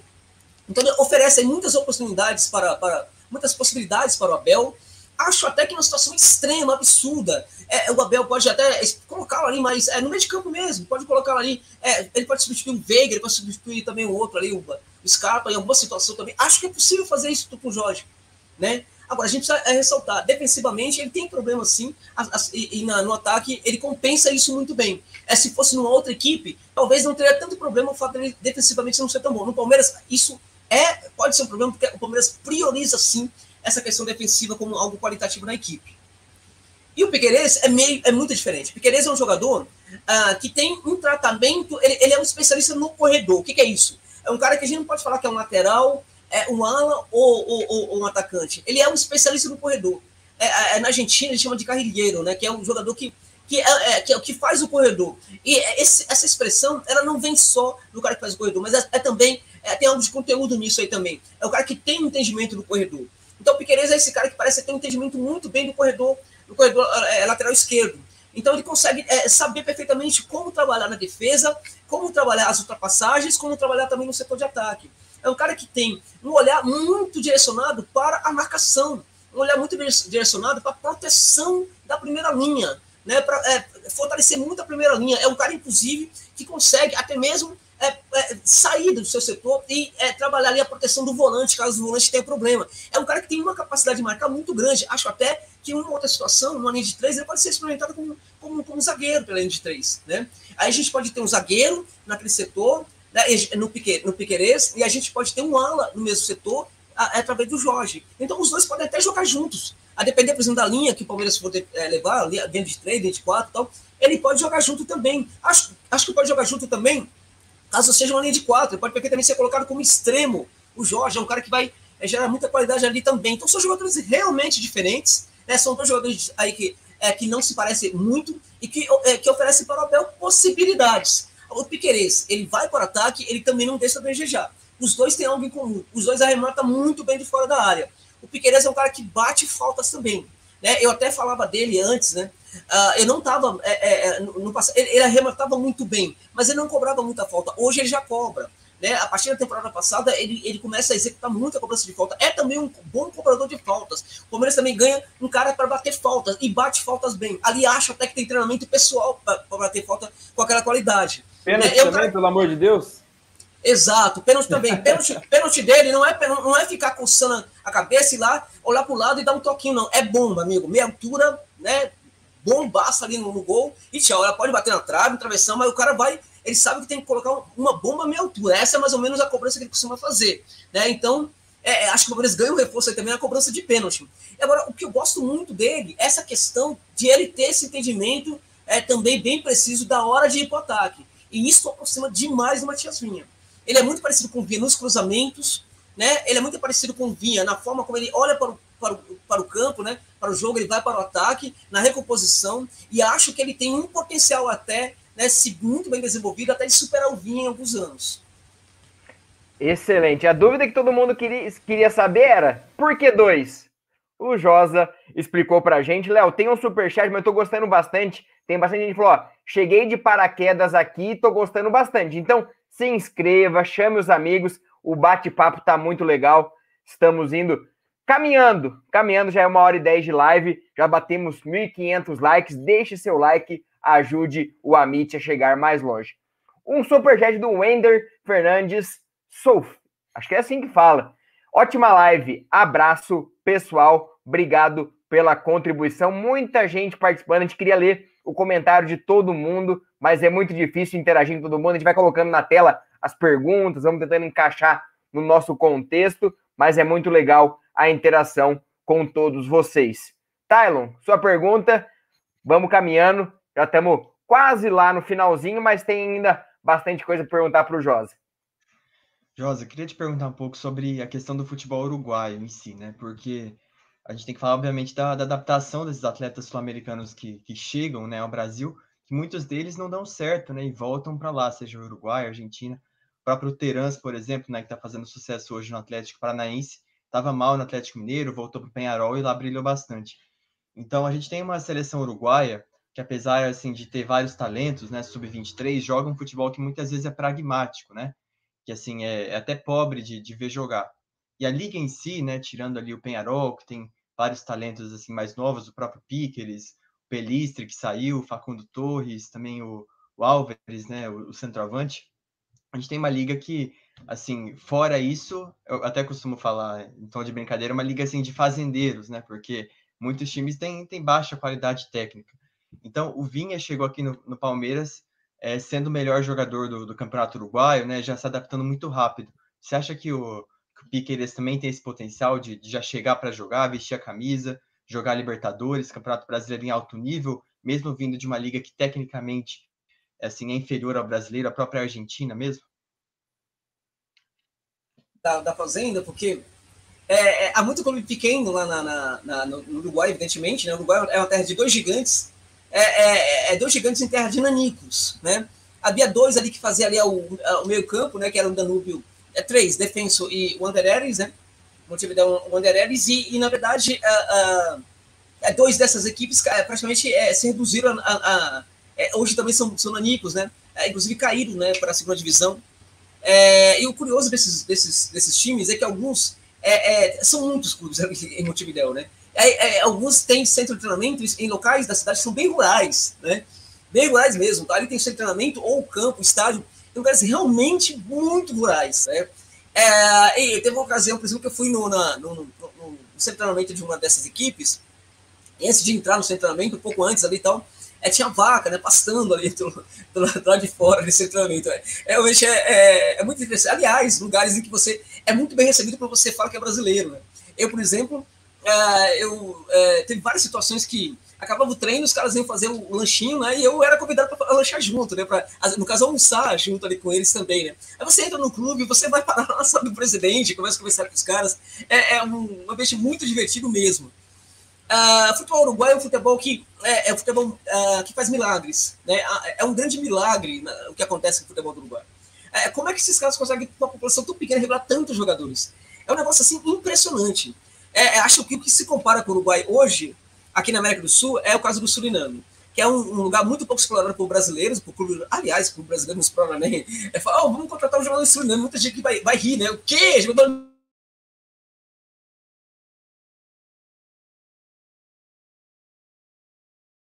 Caiu aí? Caiu, caiu. Ele, falou, ele tinha comentado que poderia cair. Vamos aguardar, vamos aguardar ele voltar. Ele vai retomar ali a internet, mas eu, né, eu não imaginava que ele ia citar o Suriname. Hein? Se fosse fazer um bolão aqui, eu nunca diria o Suriname. É, Léo, antes de, de, passar, gente, vamos se inscrever no canal do Josa. No próprio canal do Josa, a gente vai mandar o link aí nos comentários daqui a pouco. Vamos dar essa moral para ele. Ele está aqui trazendo conteúdo para a gente, vai tentar recompor a internet ali. E ele é um cara que posta sobre tudo que acontece em relação ao futebol sul-americano e Brasil, né? Se vê algum reforço, até dos próprios rivais, ele vai e faz uma análise. É bom para a gente ficar de olho. Fala, Léo. É, é muito bom o canal dele. Ele fala com muita propriedade, ele conhece muitos jogadores que ele fala há muito tempo. Treinadores, como o caso do Voivoda lá no Fortaleza, ele vivia falando e hoje faz um sucesso muito grande lá no Fortaleza, mas ele é muito muito inteligente, sabe muito. Daqui a pouquinho ele retorna, ele falou que está com problema de conexão lá na região dele, mas daqui a pouquinho ele volta. Enquanto ele não volta, vamos falar do Palmeiras, vamos falar do atual líder. Continua líder, um jogo difícil contra, contra o Fluminense, mas acabou que o Palmeiras conseguiu vencer com um gol contra. Antes disso, só uma coisa que passou batida, bastante gente é, me falando ah, sobre as inscrições da Libertadores, o Palmeiras pode inscrever três jogadores nessa fase e tem quatro reforços. Borja, Matheus Fernandes, talvez o Piqueires chegar em breve, e também o Jorge. E aí, quem fica de fora nessas três substituições? Ponto de interrogação. Mas vamos falar do líder do do Brasileirão, Palmeiras que venceu o Fluminense 1 a 0. Léo, como você viu esse jogo e e aí? É, é, foi um jogo muito difícil, assim, né? A gente, na concepção, pelo menos passando ali pelo que fizemos com a Universidade Católica no jogo do Allianz Parque, onde a gente criou N oportunidades, não conseguiu fazer o gol, mas foi muito superior. Eu acho que foi um jogo para a gente ser testado é por uma equipe que é bem treinada, apesar de parecer estar tá perdendo para o Criciúma, né? É, é, uma equipe sólida é, defensivamente que causou muitos problemas para o Palmeiras. É, o Fluminense teve aquela semana né, para treinar por conta do acidente com o filho do Arce e, e o Fluminense não jogou com o Cerro Portenho. Então, é, ponto fundamental de início que eu traria é que o Palmeiras estava muito menos disposto fisicamente do que o Fluminense. O Fluminense conseguiu travar o jogo do Palmeiras de várias maneiras, mas sobretudo na imposição física. A gente até é, é, perverte o termo intensidade, mas acho que é bem empregado nesse caso. O Palmeiras não teve a intensidade que teve em outros momentos e o Abel optou por usar aqueles mesmos que jogaram contra a Universidade Católica. Com isso, o jogo fica bastante desequilibrado e o Roger Machado foi inteligente o bastante para fechar o setor esquerdo de ataque do Palmeiras, que fazia dobradinhas e belas dobradinhas com o Wesley e o Gustavo Scarpa, e por ali o jogo não fluiu. O jogo não fluiu e o jogo ficou de combate. E quando o jogo é combativo, aquele jogo travamento físico e tal, a gente tem jogadores que se destacam, e o que está na nossa graça nesse momento é o Zé Rafael, que não só defendeu aquele gol aqui na marca né, ali da linha do gol, mas também fez um jogo interessante por conseguir, duas vezes, né? Duas vezes, por conseguir é, ter essa combatividade e roubar algumas bolas. Né? O Palmeiras não teve a inspiração de outros momentos, mas é, é, o que eu acho fascinante, é a nossa campanha do Campeonato Brasileiro hoje de 31 pontos em 13 jogos, é, o Palmeiras não precisa nem continuar com esse aproveitamento para ser campeão brasileiro. É, o Palmeiras cria nesse momento uma gordura que em outros campeonatos, sobretudo, é, é, não existiu. Né? Então, o Palmeiras, apesar de perseguido pelo Atlético Mineiro, conquista três pontos fundamentais contra o nosso freguês no Allianz Parque. Nunca venceu, acho que sequer empatou no Allianz Parque o Fluminense. Mas foi um jogo muito complicado, muito difícil. É, e acho que os três pontos valem mais do que a atuação. E agora o Abel tem, tem a semana aí para preparar, para treinar. Hoje voltaram de folga e a gente segue aí líder com uma sequência animadora. Nove vitórias consecutivas e o Palmeiras mantendo a liderança. E o Josa retornou. Josa retornou. Continue, Josa, falando a respeito do futebol uruguaio pessoal no chat, estou com um problema sério aqui na região onde eu moro, uma pane elétrica que está muito grave, então está caindo, eu peço desculpa. Se isso acontecer, eu provavelmente vou voltar novamente, né? Vou voltar novamente, enfim. É, mas o Uruguai tem essa questão, por exemplo, dos clubes muito pequenos, só que eles estão se organizando demais, né? Eu falei antes que era um clube, é um verdadeiro milagre, no sentido de revelar muitos jogadores, né, para a população que tem. É algo que também acontece com o Suriname, que revela. Você pensa, jogadores, é, é Ladolana, muitos jogadores são do Suriname, né? É, mas é uma, é uma realmente é um, é um grande milagre. Agora, é, esses, eles vivem momentos, né? É, é, clubes como a Danube, por exemplo, já foram muito organizados, né? Danube, Defense, hoje já não são. É, inclusive, eles perderam muitos profissionais ali da, da, da desse trabalho de categoria de base, é, que foram recrutados por outros clubes pequenos que estão se organizando muito. Estão virando equipes pequenas e muito competitivas, né? Então, é, o que está acontecendo hoje é que eles estão preparando demais os jogadores na sua categoria de base. Preparando o jogador para que ele tenha um comportamento né, é que faça ele se adaptar muito bem na Europa. Né? Não somente em Brasil, em outro lugar, na Argentina, mas na Europa. Eles estão é, preparando o jogador para que o jogador é, seja é, um perfil que se adapte muito bem em qualquer outro clube é, que não seja do Uruguai. Então, estão muito preocupados com essa questão hoje. Então, alguns jogadores que saem acabam fazendo sucesso. O Teirans era um jogador é, que naquela época ele não viveu esse tipo de preparação. Né? E também tampouco, embora ele também não tenha se ajudado em nada no Galo, no Atlético Mineiro, ele também não foi muito bem utilizado, também não souberam entender muito bem o jogo dele. Quando ele volta para o Penharol, ele acaba indo para um, um, um clube que está numa crise muito grande, né, que o dirigente chama um técnico, que é o Larriera, que resolve fazer uma promoção dos garotos da base porque não tinha dinheiro. Né? Então, ó, você vai trabalhar somente com os garotos da base agora, você pode promovê-los à vontade, vamos usar os veteranos que já temos aqui, mas não vamos contratar ninguém, e é só mesmo a nossa base. Então o cara começa a fazer um trabalho interessante, começa a empoderar ali muito o jogador, é, fazer com que jogadores ali é, é, é, joguem em outras posições do campo, é fazendo treinamentos também específicos para vários jogadores, e um deles é o Teirança. Então ele começa a jogar muito bem, e ele joga agora no Furacão, o que não estava jogando no Galo anteriormente. Né? Então eu acredito que esses jogadores é, que saem de, é, do Uruguai hoje estão muito mais preparados do que antes para se adaptar muito bem no clube como o Palmeiras. Então não vejo tanto problema assim. Aliás, o Piqueires é um jogador que tem muita personalidade dentro de campo. É, foi falado aqui sobre altura, eu não sei se ele é menor que o Jorge, mas ele tem 1,85, se não me engano. O Jorge tem, pode ter 1,86, 87, 89, mas não é muito mais alto que isso também, não. Acho que tem então, quase ali a mesma altura.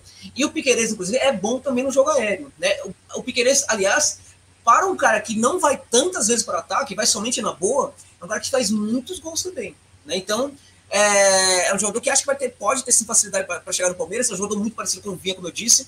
E acho que será, poderá ser sim, um ótimo substituto para o Mateus, Matias Vinha. Boa, boa, boa, boa. Agora vamos falar de sugestões. Acho que o que o palmeirense quer ouvir é sugestões também. É, temos o Borja, que não é, é uma incerteza, o Daverson, que não é toda aquela qualidade, e o Luiz Adriano, que é uma, um ponto de interrogação. Aí eu pergunto para o Josa: atacantes na América do Sul. Só falando a informação, é aqui a galera, ó. O Jorge tem 84, Piqueires 85 aqui no chat. Leonardo Bueno informou pra gente. É, são da mesma altura. Quem você indicaria? Vamos colocar uns dois, três nomes bons assim para chegar no Palmeiras, para centroavante chegar e falar assim: ó, esse cara é o centroavante por um bom tempo do Palmeiras. Acho que tá é, matando a pau hoje na América do Sul é o Viltes, né? Andrés Viltes jogador do Lacadeira, é um jogador que oferece possibilidades enormes ali para um, para um técnico de futebol, né? Ele pode ser um centroavante de área, pode ser um centroavante também fora da área, ele pode ser, é, nos momentos bons do, do Luiz Adriano, ele pode ser o Luiz Adriano nos momentos bons, não no momento de morte, né, de morte dentro de campo, mas nos momentos bons, ele pode ser aquele Luiz Adriano também. O Viltes é um jogador muito tático, muito inteligente, é, ele prevê muito os acontecimentos do jogo, né? Então, quando a bola chega perto dele, já executou um plano do que fazer com, com a bola, né? Então, hoje é um centroavante que está com acho que 27 anos, é, é, tá num grande momento da carreira. É, a condição técnica desse jogador, muito potencializada pelo entendimento é, tático do jogo, é uma coisa para se notar. É uma coisa que chama muita atenção. É um jogador que eu indicaria hoje para o, para o, para o Palmeiras, né? O outro que eu indicaria é o Juan Martins Lucero, né, que é o jogador do Vélez Sarsfield, que foi eliminado agora pelo Vélez Sarsfield da Libertadores de América, né, pela, foi eliminado pelo Barcelona de Guayaquil, e que acho que é um centroavante que tem ali um trabalho muito bom dentro da área, um trabalho também muito bom fora da área, é um centroavante decisivo, é um dos grandes fazedores de gols desse Vélez Sarsfield, né, então, é, é, e chegaria de graça, porque hoje ele está sem contrato, né? Na verdade, não é que ele está sem contrato, ele já pode ser um pré-contrato, né? ou poderia perfeitamente chegar agora num, num valor muito pequeno, né? Porque ele o contrato dele com o Versailles vai até é, é, o final do ano, né? O Palmeiras já teve aí uma, já foi ultrapassado, digamos assim, né, pelo Versailles, com o próprio é, é, Francisco Ortega, né, que é um jogador que estava sem contrato, né, e o cara aceita a proposta do Vélez, né, e acaba não vindo para o Palmeiras, né, então ali acho que foi uma, é uma derrota ali inaceitável, porque a gente não dá para equiparar hoje é, e, e, também comparar Palmeiras com o Versailles, né, então é, esse jogador é muito interessante, é outro que vive um grande momento na carreira também, é um, é um centroavante total, pode ser meio campista também, o Juan Martin Lucero, né? E, aliás, nesse mesmo time, é, alguém falou do Rotondi, que é o jogador do Defensa e Justiça, nesse mesmo time do Vélez Sarsfield tem um jogador que eu gosto muito, que é o, é Lucas Jansson, né? O Lucas Jansson é um jogador também, é, na verdade, Hanson, um jogador também muito interessante, é um grande fazedor de gols, um cara que tem uma ótima movimentação no setor de ataque. Também seria um jogador que eu indicaria, porque às vezes ele trabalha até mesmo como falso 9, né? E outro centroavante aí mais ao bolso do, Abel Ferreira seria o, o Bauman, né? Que agora, no caso, foi para o Del Valle mas também seria um, centroavante que eu indicaria, porque não seria caro. Longe disso, seria um centroavante muito barato para o Palmeiras. Né? E se quiser bancar um cara muito novo, vai atrás do Matias Siri, que é um jogador ali do, é, é do Danúbio, né? tem 16 para 17 anos, é um centroavante notável, é uma, uma, uma espécie de é possivelmente o melhor centroavante do Uruguai, que o Uruguai está fabricando aí, mas ainda com perfil muito baixo. É um jogador que ainda pode chegar no clube brasileiro com valores muito, muito modestos e ser negociado em pouco tempo com um valor muito alto. Porque é um centroavante é impressionante como esse garoto, com 16 anos, era aquele cara que provocava zagueiro, que falava pro zagueiro, você não vai fazer gols, é, é, você não vai evitar é, que eu faça gols em você, eu vou colocar a bola debaixo das suas pernas e vou fazer um gol em você. Você não joga nada. É mais ou menos isso um garoto, é mais ou menos esse, o tratamento que ele tem com um zagueiro de 2, 3 metros de altura, né? Então é um centroavante também muito interessante que eu também recomendaria para o Verdão. Ó, vamos pegar esse recorte, mandar pro, pro Barros, mandar um SMS, vai demorar um pouquinho, mas com certeza é, vai chegar em quem tem que ouvir.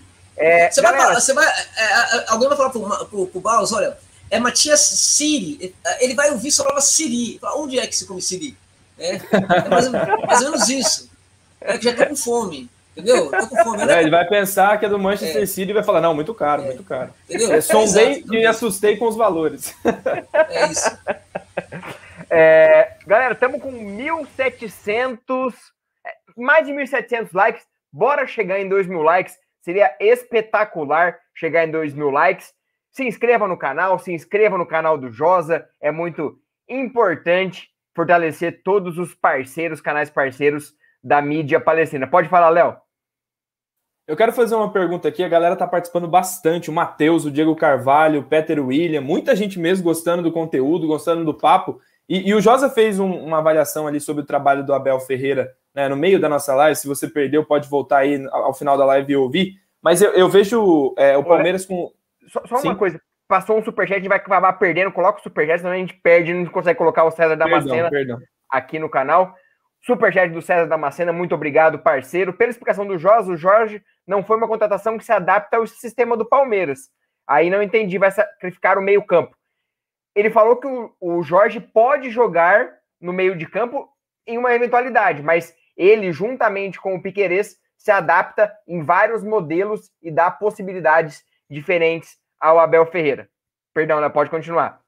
Valeu, Cezinha, pela contribuição aí, pela parceria. Quem quiser também fazer pergunta, Superchat está aberto aí, a gente ainda tem um tempo. E, e, e, a avaliação que eu fazia era de um trabalho emergencial, Josa, de um Palmeiras pobre do luxo, você falou e citou muito bem sobre isso. O Abel vem e em poucos dias, né, em poucos trabalhos de treinamento específico mesmo, ele consegue construir uma defesa sólida, que é o que você bem disse. Só que, a, a, apesar dos títulos do Palmeiras, que foram mérito dele, mérito do elenco, a, a grande opinião do futebol carimbou Abel Ferreira como um técnico retranqueiro, e com essas palavras, sem repertório, né, com pouca é, é, vontade de fazer o time se utilizar do ataque.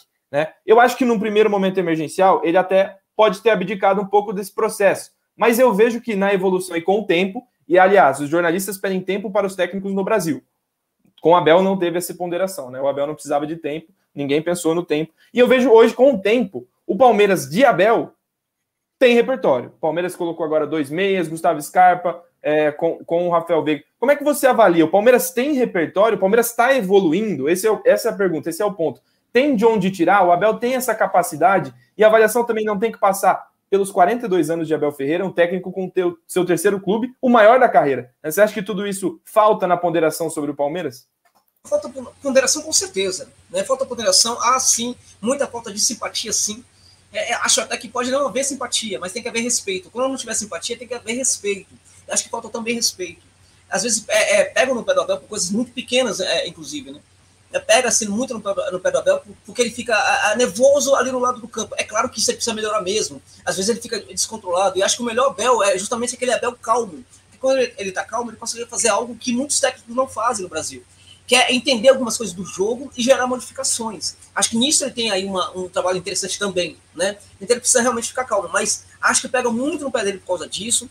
Acho que pega muito no pé dele por ele ser um técnico é, defensivo. Então deveria se pegar muito mais no, no, pé de todos os técnicos brasileiros que são defensivos também. Isso não acontece. Então passa-se muito pano para muitos técnicos, né? Por exemplo, é, é, é, é com todo respeito à história, por exemplo, do Filipão, o Filipão hoje é um técnico que não consegue mais acrescentar nada no futebol. Eu volto a dizer com todo respeito à história do Filipão. Ele não acrescenta. No Cruzeiro, por exemplo, ele foi horroroso. Ah, salvou o Cruzeiro de ir para a terceira divisão. Mentira, não foi isso que aconteceu. Né? É, o Cruzeiro não foi para a terceira divisão porque tinha outros, outras equipes que queriam muito mais do que o Cruzeiro ir para a terceira divisão. A competitividade era muito forte para ver quem ganharia o prêmio de ir para a terceira divisão. E tinha uns ali que estavam muito melhores aí nessa parada do que o Cruzeiro. Né? Então, com qualquer um, o Cruzeiro ficaria na segunda divisão. Né? E o jogo que foi praticado pelo Cruzeiro é um jogo realmente lamentável. Né? Muito ruim. Então você pega um adversário é, bem mais frágil tecnicamente do que o Cruzeiro e você tinha também o Cruzeiro jogando de forma defensiva também. Né? Então, é, quais eram as críticas para isso? Nenhuma. Né? Então não há crítica para esse tipo de coisa. Não há crítica para esse trabalho, porque quando a gente re resolve é criticar uma equipe que, tá, é, é, que tem um modelo de jogo defensivo que é, aos olhos do jornalista não está funcionando, não está gerando muitos resultados, ótimo, então vamos gerar uma discussão, um debate profundo no futebol brasileiro sobre este problema.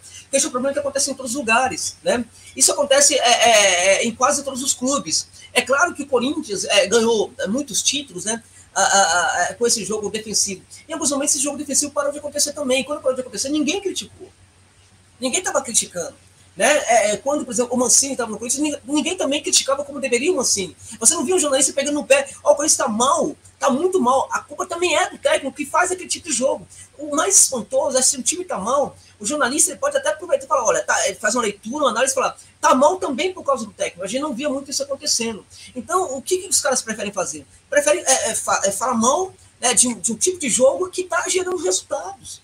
É isso que não, dá muito para entender. É claro que tem que haver ponderações, tem que haver sim a crítica construtiva. O Abel merece sim algumas críticas, sim, em alguns momentos até mais, é, é, é, em função do comportamento que ele tem ali meio nervoso, que, que aliás está tentando se corrigir, de certa maneira, né? Acho que é muito importante, até para ele, para a carreira dele mesmo, que ele pare de ser expulso. Árbitro é um negócio complicado aqui no Brasil, eles podem conversar entre eles, podem marcar também o técnico do Palmeiras por causa disso também. Né? Mas acho que pegava muito no pé dele por causa disso e também por causa de um jogo defensivo que ele não é, deveria ter e que outros técnicos brasileiros é, podem ter numa boa. Mas por que isso só com, com o Abel e não com os outros também? Né? Então, esse tipo de coisa não dá para entender. Isso parece antipatia à equipe do Palmeiras. Né? Então, é, é, acho que falta compreensão, acho que falta entendimento também dessa questão, que ele é novo na carreira, que ele é um técnico português num outro país, que ele consegue fazer ali uma mudança na equipe muito rapidamente. Isso é um mérito indiscutível, mas indiscutível de um cara que vem para um país no contexto de pandemia deixando família no outro país, né, não conhecendo absolutamente nada do que está acontecendo aqui, ele consegue rapidamente né, moldar uma equipe para ser vencedora. Né? Então, é, não tem, é, é não pode ter, é, não tem, cadê os elogios para isso? Então, é, é, não se elogia como se deve e se critica muito mais do que se deve. E isso é ou é falta de, antipatia, de simpatia, no caso, antipatia, é, é, é antiprofissionalismo, ou é não sei o quê. É o jornalismo no Brasil, e está muito errado mesmo, porque acho que o Abel merece muito mais respeito, assim como esse Palmeiras. Vejo sim mais variação desse jogo, vejo sim mais tentativas, vejo até mais tentativas do que essas variações acontecendo muito. Muitas vezes o Palmeiras ganha também, menos por causa dessas coisas novas, mas por causa do que já acontece no Palmeiras, porque já está, por aquilo que já está estabelecido, né? É, mesmo quando o jogo parece que não vai para lugar nenhum, o Palmeiras ganha. Ah, se o time adversário fez um gol contra, o Palmeiras ganhou. Ah, se o Palmeiras não conseguiu finalizar muito, o Palmeiras ganhou, gente. Ah, mas a equipe jogou aquele futebol tal. Tudo bem, com tudo isso que você está falando, que o jogo é feio, que o jogo é aquilo, que o jogo não sei o quê, a equipe é líder do Campeonato Brasileiro, né? Com é, muitos pontos à frente de outros adversários. A equipe é líder do Campeonato Brasileiro com nove vitórias consecutivas, aí, acho que contando aí também no caso as duas da, da Libertadores de América tal. É, se são duas vitórias, tudo bem, mas são nove seguidas. Nove. Será que não tem nada de bom nisso? Será que é tudo por acaso? Então o Palmeiras está conseguindo essas vitórias tudo por acaso, é isso? É, então essas coisas não dá para aceitar realmente. Não dá para aceitar. E acho que falta sim. Tem sim uma falta de respeito nesse sentido, né? Ah, e se quer um técnico ofensivo, o cara não é esse técnico. Ele pode perfeitamente não ser esse técnico. Ele não precisa necessariamente ter ser esse técnico. E o Abel não precisa também ser um técnico para jornalista que gosta de ver um outro tipo de futebol. O Abel tem que ser um técnico eficiente para o Palmeiras. O Abel tem que ser um técnico para o Palmeiras, para a equipe do Palmeiras e para a torcida do Palmeiras. E que se dane quem, quem quer um Abel diferente. Entendeu? O Abel não está aqui para provar nada para ninguém. O Abel não está aqui, por exemplo, para alegrar jornalista, para fazer, para convencer jornalista, entendeu? É de que é, tal. o Abel tem que ser um técnico importante para o Palmeiras e não para esses caras, né? Então, é, e eles que se contentam. E se não quiser se contentar, que engula o sucesso que o Palmeiras está apresentando agora. Porque não tem, não é possível que não tenha algo de importante aí. E acho que esse modelo, mesmo quando ele é esquisito, né, em alguns pontos, quando alguma coisa funciona, eu vejo muita competência nesse modelo. Eu vejo muita competitividade nesse Palmeiras. Palmeiras, para mim, é, e já falo isso há muito tempo, uma das equipes mais competitivas da América do Sul. Acho que tem que corrigir problemas. Acho que o principal problema deles, do Palmeiras, é essa questão mesmo do jogo decisivo, na cobrança de pênaltis. Isso não é também por acaso, tem algo aí para ser feito. Né? Não pode se é, é, esconder desse problema, que ele existe de verdade. Né? Mas não dá para deixar de reconhecer que tem coisa acontecendo de muito positiva, porque o resultado o resultado está aí. Mas se você vai falar, ah, mas é resultado sem desempenho. Não tem tanto resultado sem desempenho assim. Não existe isso. Não pode, porque o Palmeiras não está enfrentando quaisquer equipes no, no, Campeonato Brasileiro. A gente está falando de um campeonato que tem equipes, é, mesmo quando não estão muito bem, elas são é, competitivas. Ela tem alguns valores individuais legais ali também. Não é qualquer coisa, não é tão simples assim. E o Palmeiras hoje tem muitas vitórias seguidas. Né? É o líder do Brasileirão. Se não há mérito nisso, então, ou é falta de profissionalismo, né? Ou, é, é declaradamente um cara que, tá, que é anti-Palmeiras na mídia, é isso. Ponto. E nesse sentido, canais como o Amit e outros da mídia palestrina é, fazem muito bem, porque esses canais cada vez mais vão tomar espaço do jornalismo tradicional que não consegue entender as coisas como elas são realmente dentro de campo nos clubes de futebol do Brasil. Excelente, excelente. É, é por isso, é isso que nos move, é isso que nos faz fazer conteúdo sempre. Fazemos conteúdo na hora do almoço, tá na mesa, tem pré, pós-jogo, narração no Web Rádio Verdão, sempre de palmeirense para palmeirense, aquele que te entende. Bruno Bernardes, mais uma vez aqui com a gente, colaborando, membro do canal. Nicolas Siri, o Matias é Matias Arezo, muito bom também. Obrigado, Bruno é, é Bernardes. É, é, na verdade é Nicolas, eu já tinha me lembrado disso, eu ia fazer correção aqui. É que alguém, alguém é, mandou uma mensagem aqui que eu estava vendo aqui, falando assim: é, é Matheus Siri. Aí eu peguei, eu me lembrei que era Nicolas Siri e Matheus é, é, é Matheus Areço, na verdade. Matheus Areço é também um bom centroavante, ele também é muito novo, ele no caso é do River Plate do Uruguai, né? E o, o é do Danube, Nicolas Siri, é, é, que é um jogador notável, né? Mas o Areço também é muito bom, é um centroavante também muito bom, e, e não é coincidência, né? Há uma fabricação, digamos assim, de centroavantes hoje no Uruguai. É, é, muitas equipes têm é, é, é centroavantes bons hoje lá para negociar. Tem até mesmo equipes na segunda divisão que tem centroavantes aí interessantes que poderiam clicar no futebol brasileiro. Vira Teresa, por exemplo, um, um time da, da, segunda divisão do Uruguai, que tem um centroavante muito bom. Né? É, o Cerrito Esportivo é uma equipe também do Acesso Uruguai que também tem um centroavante é, é, muito interessante ali. Então tem muitos bons centroavantes hoje no Uruguai e não é à toa. É um tipo de. É, foi feito mesmo de, de forma pensada houve, num certo momento, um entendimento de que era necessário criar centroavantes na categoria de base. E vários clubes uruguais começaram esse processo, e aí por isso que tem muitos bons centroavantes hoje no Uruguai. O esse é um deles também. Boa, boa. Jeverton Xavier Moreira, salve Léo e família do Amit. Josa, qual o lateral direito você indicaria e um zagueiro para substituir Gustavo Gomes em datas FIFA? Abraço de Santa Bárbara do Oeste, deve ser. Daqui a pouquinho o, o, tem perguntas, tem perguntas sobre isso na sequência. Vamos falar sobre isso. E um outro superchat do Ademir Carelli. Josa, você usaria Luan como titular? Como aproveitar melhor o Rony hoje no elenco? O Adriano não tem como aproveitar se ele não tiver vontade de ficar? Falaremos também. Eram duas perguntas que estavam na sequência para a gente falar. A galera tá entrosada, a galera tá tipo Palmeiras, entrosadinha, entrosadinha. Então passa a bola quem tá na vez? Léo ou Tylon? Não lembro. Eu acho que é o Tylon. Eu. Então, Tylon, manda a brasa. Ô, Josa, você falou bastante aí sobre o comportamento do Abel, né, que muitas vezes é criticado pela imprensa. E antes do Abel chegar, um dos técnicos que foi mais ventilado no Palmeiras, quisto pela torcida, foi o Heinz. Acho que posso falar que a maioria da torcida queria o Heinz por promover os jovens, né, pelo trabalho no Vélez. ele já saiu, de certa forma, brigado no Vélez, né? Não foi muito amigável a, a saída dele lá. No Atlanta também o trabalho dele já terminou, né? Ele foi bastante criticado por conta do comportamento em relação a alguns atletas, alguns hábitos. Então, eu queria te perguntar o que, que você acha que aconteceria se o Heinz tivesse visto, vindo para o Palmeiras no lugar do Abel? Como que ele iria lidar né, com muitas vezes esses medalhões no elenco, com a diretoria que muitas vezes não entende o processo de futebol, a própria imprensa, e também como que ele iria se adaptar, né? Porque não dá para falar que os erros são apenas externos, quando ele não consegue, às vezes, moderar um pouco o tom do comportamento né, e da, dos hábitos dele dentro e fora de campo. Bom, no caso do Versalhes, é, é, ele, ele começa a ter problema no Versalhes quando os dirigentes começam a, a negociar jogadores é, é, que ele considerava que não estão prontos. Quando ele assina o contrato, assina o contrato, né? Isso está muito bem estabelecido. Olha, eu quero que vocês negociem o jogador quando eu é, entender que ele está pronto. E eu vou entregar esse jogador pronto para vocês. Né? Pode ter certeza, pode demorar, mas vou entregar um jogador pronto para vocês. Uma outra coisa é, é, eu quero priorizar sim a, a, a base, né? É, não quero que negocie enquanto não estiver pronto o jogador. E eu vou entregar o jogador pronto para vocês. Eu não quero interferência no meu trabalho. Essa não quero interferência, interferência no meu trabalho é mais ou menos do tipo: dirigente não entra no centro de, treinamento. Quando ele está trabalhando ali, ali é o lugar é supremo, né? Por excelência onde é ele trabalhando, a sua comissão técnica e os jogadores. Na cabeça do Reis, o lugar de dirigente era na salinha dele resolvendo problemas do clube. E eu até concordo com ele, embora isso não seja uma tradição no futebol é, sul-americano, mas eu concordo é, é, é, com ele nesse ponto. Seria muito difícil, mas eu concordo com ele nesse ponto também, né? E aí, uh, ele praticamente salva o é, é, de, um, de, uma crise é, inigualável, na verdade. Né? Ele é o cara que praticamente salvou um clube da, da, de ir para a segunda divisão.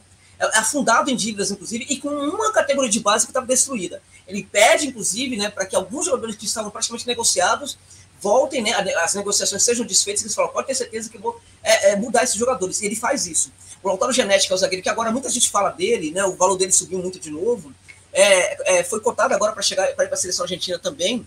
É um zagueiro que nenhum torcedor do Vélez queria ouvir falar do nome dele. O garoto da canteira, que é veliciano também, torce pro Vélez, sabe? é, chorou, sofreu muito no clube é, a, a, em função da, das críticas da torcida. O, Heisen recuperou esse jogador. É, quando ele sai, é, ele sai justamente porque começa a ver a negociação desses jogadores, essa é a permissão dele. E aí ele, é, ele é detonado pelos dirigentes, e quando ele sai do Vélez, ele não dá uma palavra sobre é, de crítica para o Vélez Sávio.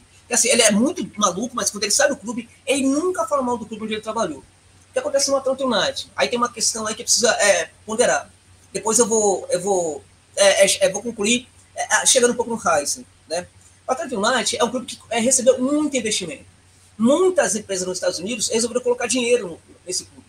E aumentou muito a pressão por, por resultados, né? Então, o resultado precisa. O Heisen, ele gosta de construir esse resultado, construindo, sobretudo, é, é, primeiro o jogador, aí depois construindo o modelo também, é, é, construindo o jogador a partir do modelo de jogo também, é fazendo olhar para a canteira, integrando canteira com o elenco principal, tudo isso. E a primeira coisa que acontece quando, quando ele chega lá é que é, contratam muitos jogadores diferentes. Muitos. Aí aumenta muito o, o número de jogadores né, que estão presentes no elenco. É, inclusive, é, é, é alguns jogadores que ele pede não chegam, é somente o, o, um deles que chega. Não, tem alguns, né? Que, é, mas um deles é o jogador que estava no, no Racing, né? Que o, Lixa Lopes né, também foi contratado, veterano, tal, para dar uma força ali para a garotada também mas a, a grande, é, grande parte dos jogadores são contratados até antes dele chegar. Há um acordo com ele que é feito, é assinado antes de assumir o clube. Alguns jogadores já, já, já foram contratados sem que ele concordasse. Ele, o que está no contrato?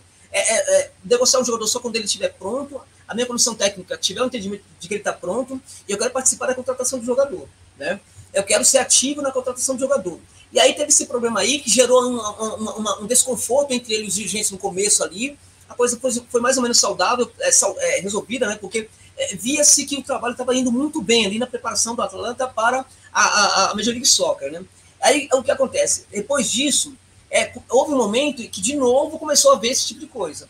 Começou a ver a questão de negociação de jogador, muita movimentação. Além de negociação, uma movimentação muito frequente é, de possível saída e chegada de jogador. Esse problema entrava dentro de campo. E o Reis saiu do treinamento maluco da vida, louco da vida, e cada vez ficou mais explosivo, né? Então, é, quando você tem um técnico como o Heisen, né, e a coisa não dá certo, e havia muito, muita questão, por exemplo, de, é, de investimento no Atlanta, muito do investimento no Atlanta também é, é, é, é presumia a, negociação com os jogadores, então isso é contra a, o próprio trabalho do Heisen, né? Então, é, os investidores pressionando para que houvesse negociações também. Então, tudo isso aí coloca um cenário, cria um cenário no que é, que é curioso, que não é para ser isso, era um clube muito sério antes, é um cenário que não, que não aceitava, que não concebia, que não encaixava o trabalho do Reis, né?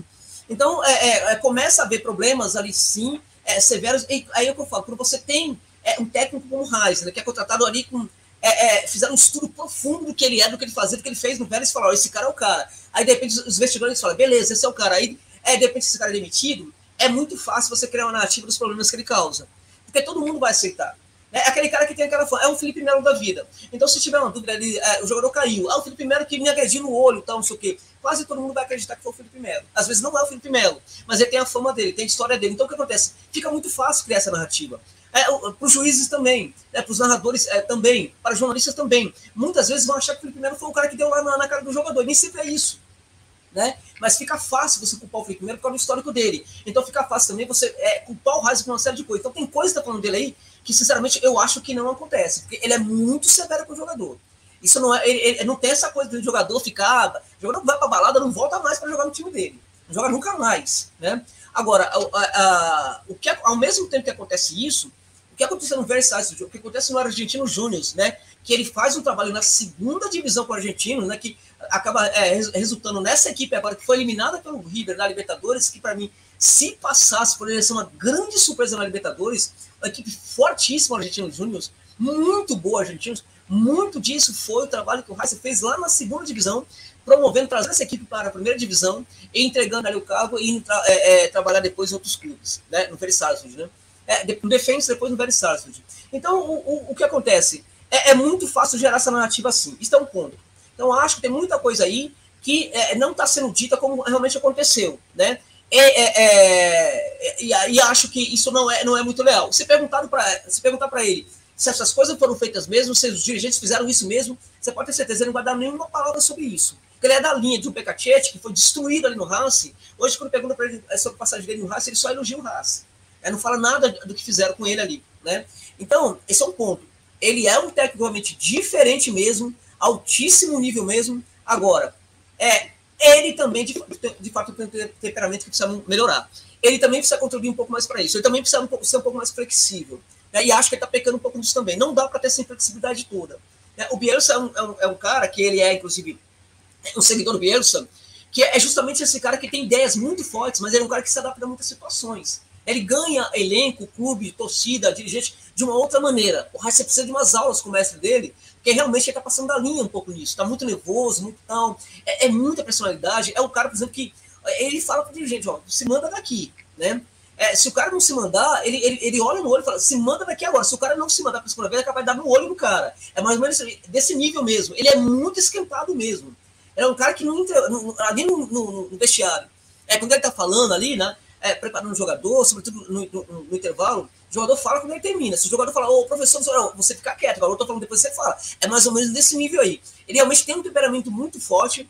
Agora, ninguém pode se esquecer. A gente tá falando de um clube que é para segunda divisão e hoje tá falando de um clube que, é, que não tem dívida, que é o Verde, sabe? Que tem valores ali em termos de jogadores que podem fazer com que a equipe seja é, a mais lucrativa da Argentina, que mais tenha dinheiro na Argentina. Tudo isso é trabalho de um treinador, de um técnico. Ele já, já é, injetou no, no, Vélez, no Vélez, né? É, é, parece que 48 milhões de euros né, para o trabalho que ele fez. Né? Fora vários jogadores que tem ali que podem ser negociados também. Fora patrocínio que chegou muito forte para o Vélez. Fora investimento, né, que é doações de, de, de, de é, torcedores para melhorar a canteira é, do Vélez quando ele estava lá. Tudo isso foi feito por ele. Então, é, esse cara é realmente muito bom. Agora é um cara que tem, que eu acho que não se, é, é não se, não se encaixa muito hoje com o dirigente brasileiro futebol brasileiro. Sinceramente, hoje, eu pensaria muito severamente em indicar para um, um, clube brasileiro, porque a possibilidade de não dar certo é muito grande. Acho que o Atlanta era assim uma situação. Para ele melhorar um pouco isso, ele teve problemas, ele teve muitas razões de sair do clube gerar o problema que teve lá. Muita coisa que está falando não foi por culpa dele, mas também neste episódio, acho que ele também poderia ser um pouco mais flexível, e nesse sentido faltou, faltou um pouco de experiência ou de boa vontade do Heisen para tentar melhorar. Boa, Josa, dissecando aí o técnico Reis, que foi veiculado aqui, acho que não daria certo não, hein? Falando bem a verdade, pelo temperamento, não pelo campo, pelo campo obviamente tem muito conteúdo, mas pelo temperamento, é, acho que seria queimado fácil no Palmeiras. O Walter Martucci, grande abraço, Walter, obrigado pelo seu super chat, fala aqui para o Josa. Josa, parabéns pelo conhecimento, parece uma enciclopédia do futebol. E agora eu vou fazer até um exercício aproveitando a pergunta do Walter. Vai ser bate e volta, viu, Josa? Tem duas posições que o Palmeiras está preocupado: o Gomes, quando é convocado, e principalmente a lateral direita. Dois nomes, um para cada posição: zaga e lateral direito. Assim, assertivo, vem e joga sem titubear. Não, é, os dois nomes da lateral direita é o, é o, é o Franco Piscitilo, né? Franco Piscitilo é um jogador é, do Montevideo City que o lateral, é, é, eu acho até que esse lateral é o Vinha da lateral direita, né?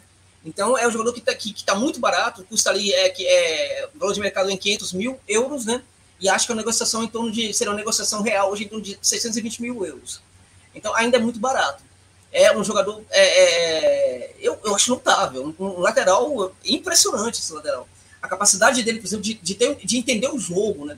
É, também é aquela coisa de ultrapassagem, só com o entendimento que ela precisa acontecer, uh, uma noção defensiva muito boa, uma cobertura muito forte, muita personalidade e um arremate também muito forte fora da área.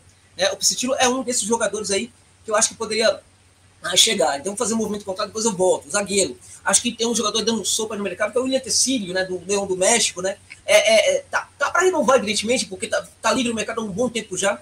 Ele jogou como lateral esquerdo, improvisado, na seleção colombiana, porque o técnico falou: Meu, precisa achar um lugar para esse cara, porque eu tenho dois zagueiros aqui que eu não posso tirar da equipe, mas ele é muito bom. Aí colocou ele ali de lateral esquerdo. O Ilha Tecílio, que é um zagueiro de 1,85m, é um dos melhores zagueiros no jogo aéreo das Américas. O tempo de bola dele é uma coisa para se estudar. Como é que ele consegue ter aquele tempo de bola? Mas, além disso, ele é um jogador que tem também um lançamento muito bom, muito preciso. Né? A, a lançamento que dificilmente não dá certo, você sabe? Então, como ele gosta dessa bola alongada, teria no, no uma boa série de bola, né? um bom jogo aéreo, inclusive ofensivo também, e lançamentos com a precisão é, é realmente notável. Então, acho que seria um jogador aí que eu, que eu indicaria, né? É, voltando agora para a lateral direita. Na lateral direita a gente tem ali algumas várias opções ali da, na, na lateral. É, a gente falou do De La Fuente, né? De La Fuente um pouco, um pouco mais, mais cedo. Né? O De La Fuente é um jogador que está sendo especulado aqui no futebol brasileiro também, numa equipe aqui no futebol brasileiro do Nordeste, no caso. Né? É, é, um jogador também que eu acho interessante, mas o Leonardo Godoy, é, do que hoje está no Estudiantes de La Plata, é um jogador que eu gosto mais. É um jogador um lateral que também chegaria barato hoje para o Palmeiras e acho que resolveria bem o problema ali da, da, daquela, daquele setor do, do campo. Voltando para o outro lado, lateral, é, zagueiro esquerdo, é, o outro que está livre no mercado, não é que está livre no mercado, o jogo está emprestado para o Versailles, não, para o Racing de Apechaneda. E aí reserva no, no, é, na equipe, né, porque tem alguns veteranos ali que o Pisse gosta de priorizar, é, é o Joaquim Ficho. O Joaquim Ficho também é dessa linha de zagueiro canhoto, como Tecílio, né, é, que tem a, a, uma técnica muito apurada, é, ele tem uma série de bola muito boa, é, e, é, e, também tem um lançamento que é incrível, né? Como tem zagueiro é, canhoto bom que lança bem. É outro caso no Fish. No caso dele, ele é mais é lento do que o tecido, o tecido é muito rápido, né? É, é, é, é o jogo aéreo do tecido é melhor, né? Porque ele é mais baixo, bem mais, muito mais baixo, mas é melhor no jogo aéreo do tecido. Mas no Fish é um jogador que tem um potencial de evolução. O tecido já é um jogador de 32 anos, se não me engano, 31 para 32. E no Fish é um jogador muito novo ainda, 19 para 20 anos, se não me engano.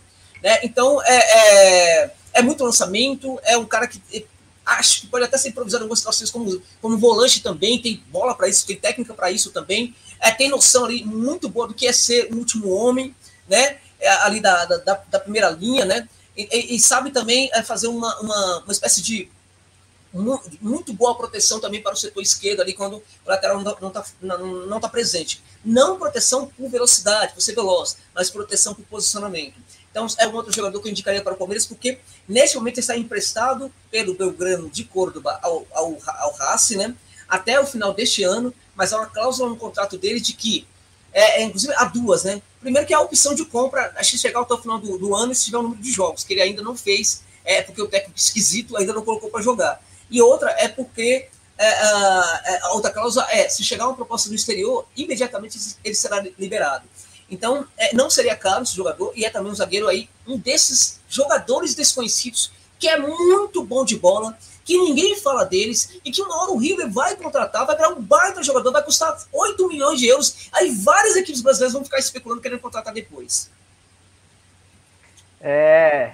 Bons nomes, bons nomes. Vamos recordar todos esses pedaços e vamos postar os cortes do Amit e mandar para o povo Fica calmo, galera. Torcida e muito obrigado. 2 mil likes. Cara, é muita gente participando. Já nós começamos a live com 66.200 e poucas pessoas inscritas. Estamos quase chegando em 66.400. É muita gente participando. Muito obrigado. A família Mit agradece bastante. O Palestra agradece bastante. Esses dois moleques aqui começaram um programa. Ah, vamos começar lá. E olha a live que a gente está fazendo, chegando em duas horas. E eu vou fazer a última pergunta do programa. Um programa espetacular, vai ficar marcado na história do Palestra, aqui do Amit. E é sobre o próximo jogo do Palmeiras e também o confronto da Libertadores. Abel Ferreira versus Crespo, Palmeiras e São Paulo. Palmeiras perdeu o Paulistão, Abel não venceu o Crespo ainda.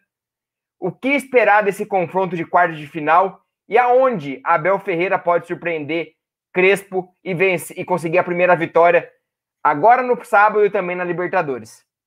Bom, antes disso, respondendo aqui o Bruno, o Bruno coloca aqui que o Emanuel Goulart é, também poderia ser um jogador interessante, é zagueiro interessante, está no, no, México, e o Comar. O Ranco Cruz Comar é um jogador notável, é um zagueirão também muito bom. É, é que, na, na verdade, eu estou pensando em jogadores muito baratos, né? Porque uh, uh, bem baratos, porque uh, a gente está falando do Barros também, né? Que, que é o cara que, que, se preocupa em pagar a conta de luz ali, né? Se o dinheiro está reservado para a conta de luz, ele, ele, não quer gastar muito, né? Então eu estou pensando em jogadores mais, mais baratos, sim. Agora, sem dúvida nenhuma, o Juan Cruz Comar é um zagueiro espetacular, né? É muito bom zagueiro esse, esse, esse Comar, né? Que o Bruno cita aqui. Eu também gosto muito do Goulart. O Goulart é muito rápido, né? Também. Mas seriam dois bons parceiros para o Gomes também. Mas, no caso, o Gomes ajudaria muito é, é, potencializaria muito o jogo do, uh, do, do Novicio, né, do, do, do Racing, né, Barra Belgrano, e acho que o Gomes até o seu jogo potencializado com a presença do Tecido. O Tecido é, é, um cara sensacional também, um zagueiro é, também muito acima da média. Eu acho que esse confronto com o São Paulo é um confronto aberto. É um confronto que qualquer uma das equipes pode ganhar. É, não dá para se intimidar, é, é para se iludir em relação aos resultados do São Paulo. É jogo grande, é, o São Paulo, quando teve esses jogos grandes é, com o Crespo, ele soube dar uma resposta muito boa. Foi assim contra o Racing, né, numa, num contexto bastante adverso. Né? Foi assim também contra o Palmeiras. Eu diria até que no contexto adverso, porque estava assim, alguns desses jogadores que chegaram para ser jogadores para esse tipo de jogo, como Dani, Dani Alves, Daniel Alves, né, o Dani Olímpico, né, o vovô Olímpico, né, o cara tem quase 94 é, anos e quer disputar a Olimpíada, né, e, e deixando a equipe na mão num momento difícil, né, é, que não deveria, inclusive, São Paulo hoje fosse um clube mais sério, com um dirigente mais sério, não deveria aceitar esse cara de volta, deveria mandar ele para o inferno, mas enfim, dirigente também não tem a menor noção do que é o próprio clube, né? E, e, e ali também, no caso, o próprio Benítez, que também não jogou naquela, naquela ocasião contra o Palmeiras, né? Então, o São Paulo conseguiu é, é, superar o Palmeiras na final porque teve ali um entendimento do jogo muito bom da parte do Crespo, né? Que levou uma equipe é, para. Então, nesses jogos, o São Paulo pode crescer. Então, eu acho que é jogo aberto. Não é jogo, é, porém, que o São Paulo é favorito contra o Palmeiras. É um jogo que eu acho que é aberto. Qualquer um pode sim é superar o seu adversário. No que o Palmeiras pode vencer. Acho que eu sempre falo isso do Palmeiras, nos momentos difíceis. Eu acho que o Palmeiras, o que, que eu tenho de melhor?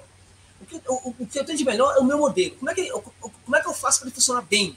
O Palmeiras tem que levar o seu jogo para campo e fazer ele funcionar é, bem, muito bem, não ter erros no seu tipo de jogo. Se isso acontecer, o Palmeiras fica quase imbatível. É, e aí o Palmeiras pode perfeitamente superar o São Paulo. Em algumas situações, o São Paulo vai forçar esses erros do Palmeiras, vai forçar o Palmeiras a sair do seu jogo, é muito adequado, muito ajustado. Aí o Palmeiras tem que ter condição também de se manter no seu modelo de jogo. Acho que não precisa fazer nada de novo. Acho que precisa fazer a excelência aquilo que já costuma fazer.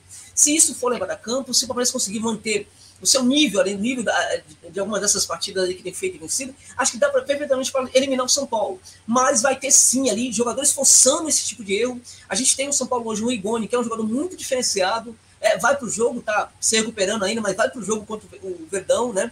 É, é um jogador que somou demais, é um jogador que é, é, conseguiu. É, é, consegue, né, na verdade, ter um jogo ali, né, de circular, impressionante, está no meio de campo, está no lado, está no outro lado, aparece como centroavante também para marcar. É, o Benício vai jogar provavelmente o primeiro tempo, 40 minutos ou 30 minutos de jogo. Nesse momento da partida ele pode também complicar um pouquinho, né? E aí é, é, é mais ou menos por aí. Agora, se o Palmeiras quiser mesmo a, a forçar um pouquinho, né?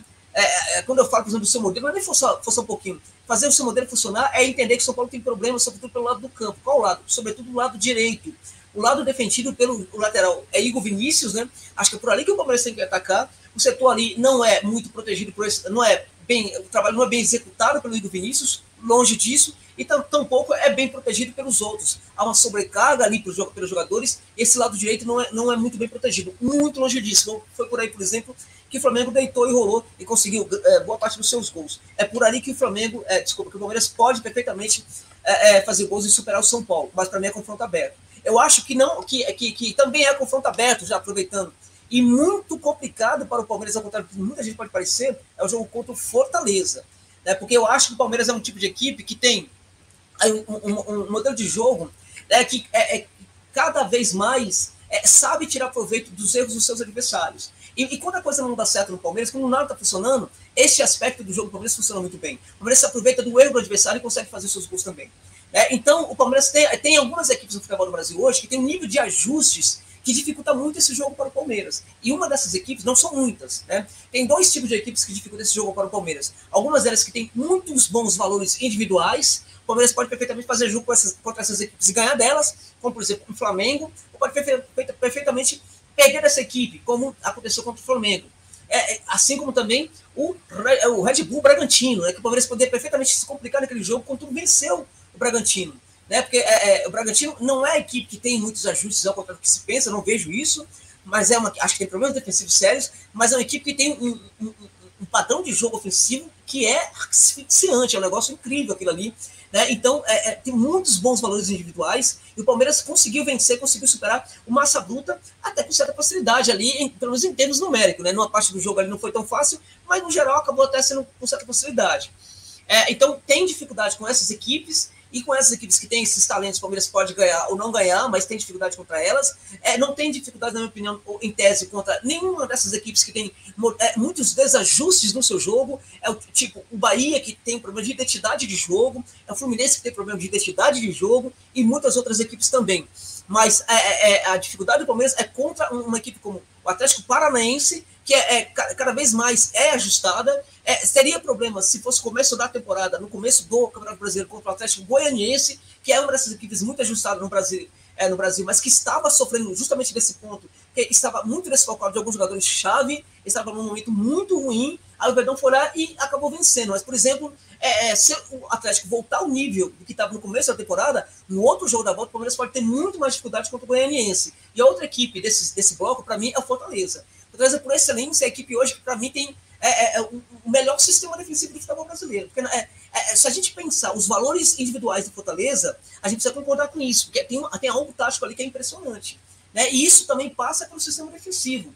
É, é, a forma como eles é, recompõem, como eles fecham espaço, como ele corta a linha de passe, frustra a pressão de linha de passe dentro do setor defensivo, é um negócio que chama realmente muita atenção. E o Bragantino, que tentou fazer esse jogo de asfixia, né, de tentar marcar, né, é, engolir a defesa do Fortaleza, ele não conseguiu jogar. Praticamente esse jogo não aconteceu. Não funcionou nada. Só no último lance do jogo é que o Bragantino teve uma chance real de fazer um gol. Isso foi por méritos do Fortaleza que soube jogar contra o Bragantino. Então, esse tipo de jogo contra o Fortaleza, o Palmeiras também pode ter problema. Não seria surpresa para mim se tivesse acontecesse um empate no Allianz Parque. Não vou ficar surpreso se o Palmeiras ganhar do Fortaleza. E também não vou ficar surpreso, se o Fortaleza ganhar do Palmeiras. Acho que é jogo realmente que, que é aberto, qualquer um pode vencer nesse confronto aí. Agora, com o São Paulo, São Paulo hoje é uma equipe que. É, o Palmeiras aí tem, tem um adversário que tem um departamento médico, né? Que é, é um dos piores do mundo, assim, do planeta. Junta todos os planetas do universo, da Via Láctea. O pior é do São Paulo. É, é, é, inacreditável. Então, é bem capaz de, em dois dias, é, 90 jogadores se lesionarem. É bem capaz, em, em, em, dois dias, o cara que voltou agora da lesão depois de é, 45 anos no departamento médico, ele lesiona de novo. Né? Os caras conseguiram operar errado um jogador que era um dos melhores talentos da canteira, é o Valser, um dos melhores zagueiros do, do, país. Eles operam o cara errado, deixam enxerto ali no tal, dentro do cara, o cara agora está quase deixando de jogar futebol, só para você ter ideia de como o negócio, o negócio vai feio. Né? Então, é, é, é, então tem esse problema no, do São Paulo, né? Que de repente, é, no jogo contra o Palmeiras, é, um outro jogador pode, pode se lesionar, né? Pode estar lesionando também, aí jogador importante, né? O Rigoni voltou agora, pode ter problema muscular, não sei. Então, acho que o São Paulo com o time titular é dar jogo contra o Verdão, é jogo aberto contra o Verdão, mas o Palmeiras tem condição de ganhar e, sobretudo, se explorar o setor direito da defesa do São Paulo. É jogo aberto, mas Verdão, claro, evidentemente, é, um, é muito forte, vai muito forte para esse confronto, assim como para o confronto com, esses outros adversários no Brasil. Bom demais, bom demais. Duas horas de live, o povo on fire no chat, na, na, na audiência. Bom demais. E a gente está chegando nessa live histórica, essa live que bombou. Muitos likes, muita coisa boa, muitas indicações. E aí agora a gente vai para a invasão, Amit. Gerson Guarino, nosso companheiro aqui do canal, está no canal Jornal palestra. O link tá aqui no chat. Invadam, mande lá, hashtag Vim pelo Amit e fortaleça os canais amigos, os canais parceiros que estão começando e querem o seu lugar dentro da mídia palestrina. Então, todos lá mandando hashtag Vim pelo Amit. É muito bom fortalecer. Galera, quero agradecer a todo mundo que participou. Obrigado, Tylon. Obrigado, Léo. Obrigado a todo mundo. Josa, um prazer imenso. Deixe aqui suas redes sociais. Peça para a galera se inscrever no seu canal. E é um prazer imenso. As portas do Amit estão abertas para você voltar quando quiser. Muito obrigado pela gentileza do convite. Quando eu falo em redes sociais, aí eu me lembro que eu, eu sou horroroso em redes sociais. Eu abri agora uma conta no Instagram, tem aí. Eu não sei nem usar aquilo lá. É, não entra na minha cabeça. É, usa uma rede social apenas no smartphone, né? Ah, sou um cara muito de computador tal, então eu sou assim, um cara pré-histórico, né? Tal. É, então tem o meu Instagram, que eu abri ali, acho que tem umas duas, três semanas, tem lá um pessoal lá chegando lá. Ah, e eu prometo que vai ficar uma rede legal, para trabalhar bastante pela rede. Tem agora, inclusive, aí uma, uma proposta profissional para trabalhar ali na rede, melhorar a rede lá, o Instagram. Então eu quero que o pessoal chegue ali comigo ali na conta. É também no meu canal, aqueles que não, não são inscritos, que não conhecem meu trabalho, ficaria muito honrado se é, pintasse no canal, se inscrevesse lá no canal também. É, tem, minha, é, tem também, é Josa Novales no, no Facebook, você acha, é Josa Novales também no, no, no, é, no, no, YouTube, é só colocar aí na busca do YouTube, é Josa Novales também no Twitter, arroba Josa Novales, e no Instagram também. Então, são essas redes sociais que eu prometo a todos que vou melhorar muito essas redes sociais. De novo, muito obrigado pela gentileza do convite, eu sempre falo que é muito importante né, que a gente é, é, faça críticas construtivas para o Palmeiras, é, ao mesmo tempo, né, fazendo críticas construtivas sempre gerando isso que a mídia alternativa ligada ao clube faz é, com muita competência, que é, é acarinhar o clube, né? É tratar o clube com respeito e com carinho também, né? Então também essa é minha proposta, sempre tratar o clube com muito respeito, muito carinho, o Palmeiras merece isso, né? Então, para mim foi muito bom estar aqui nessa live. Sempre que possível, né, e tiver disponibilidade, estarei aqui uh, estarei, uh, disposto a participar novamente de outros bate-papos com vocês e com o pessoal do chat. Do chat.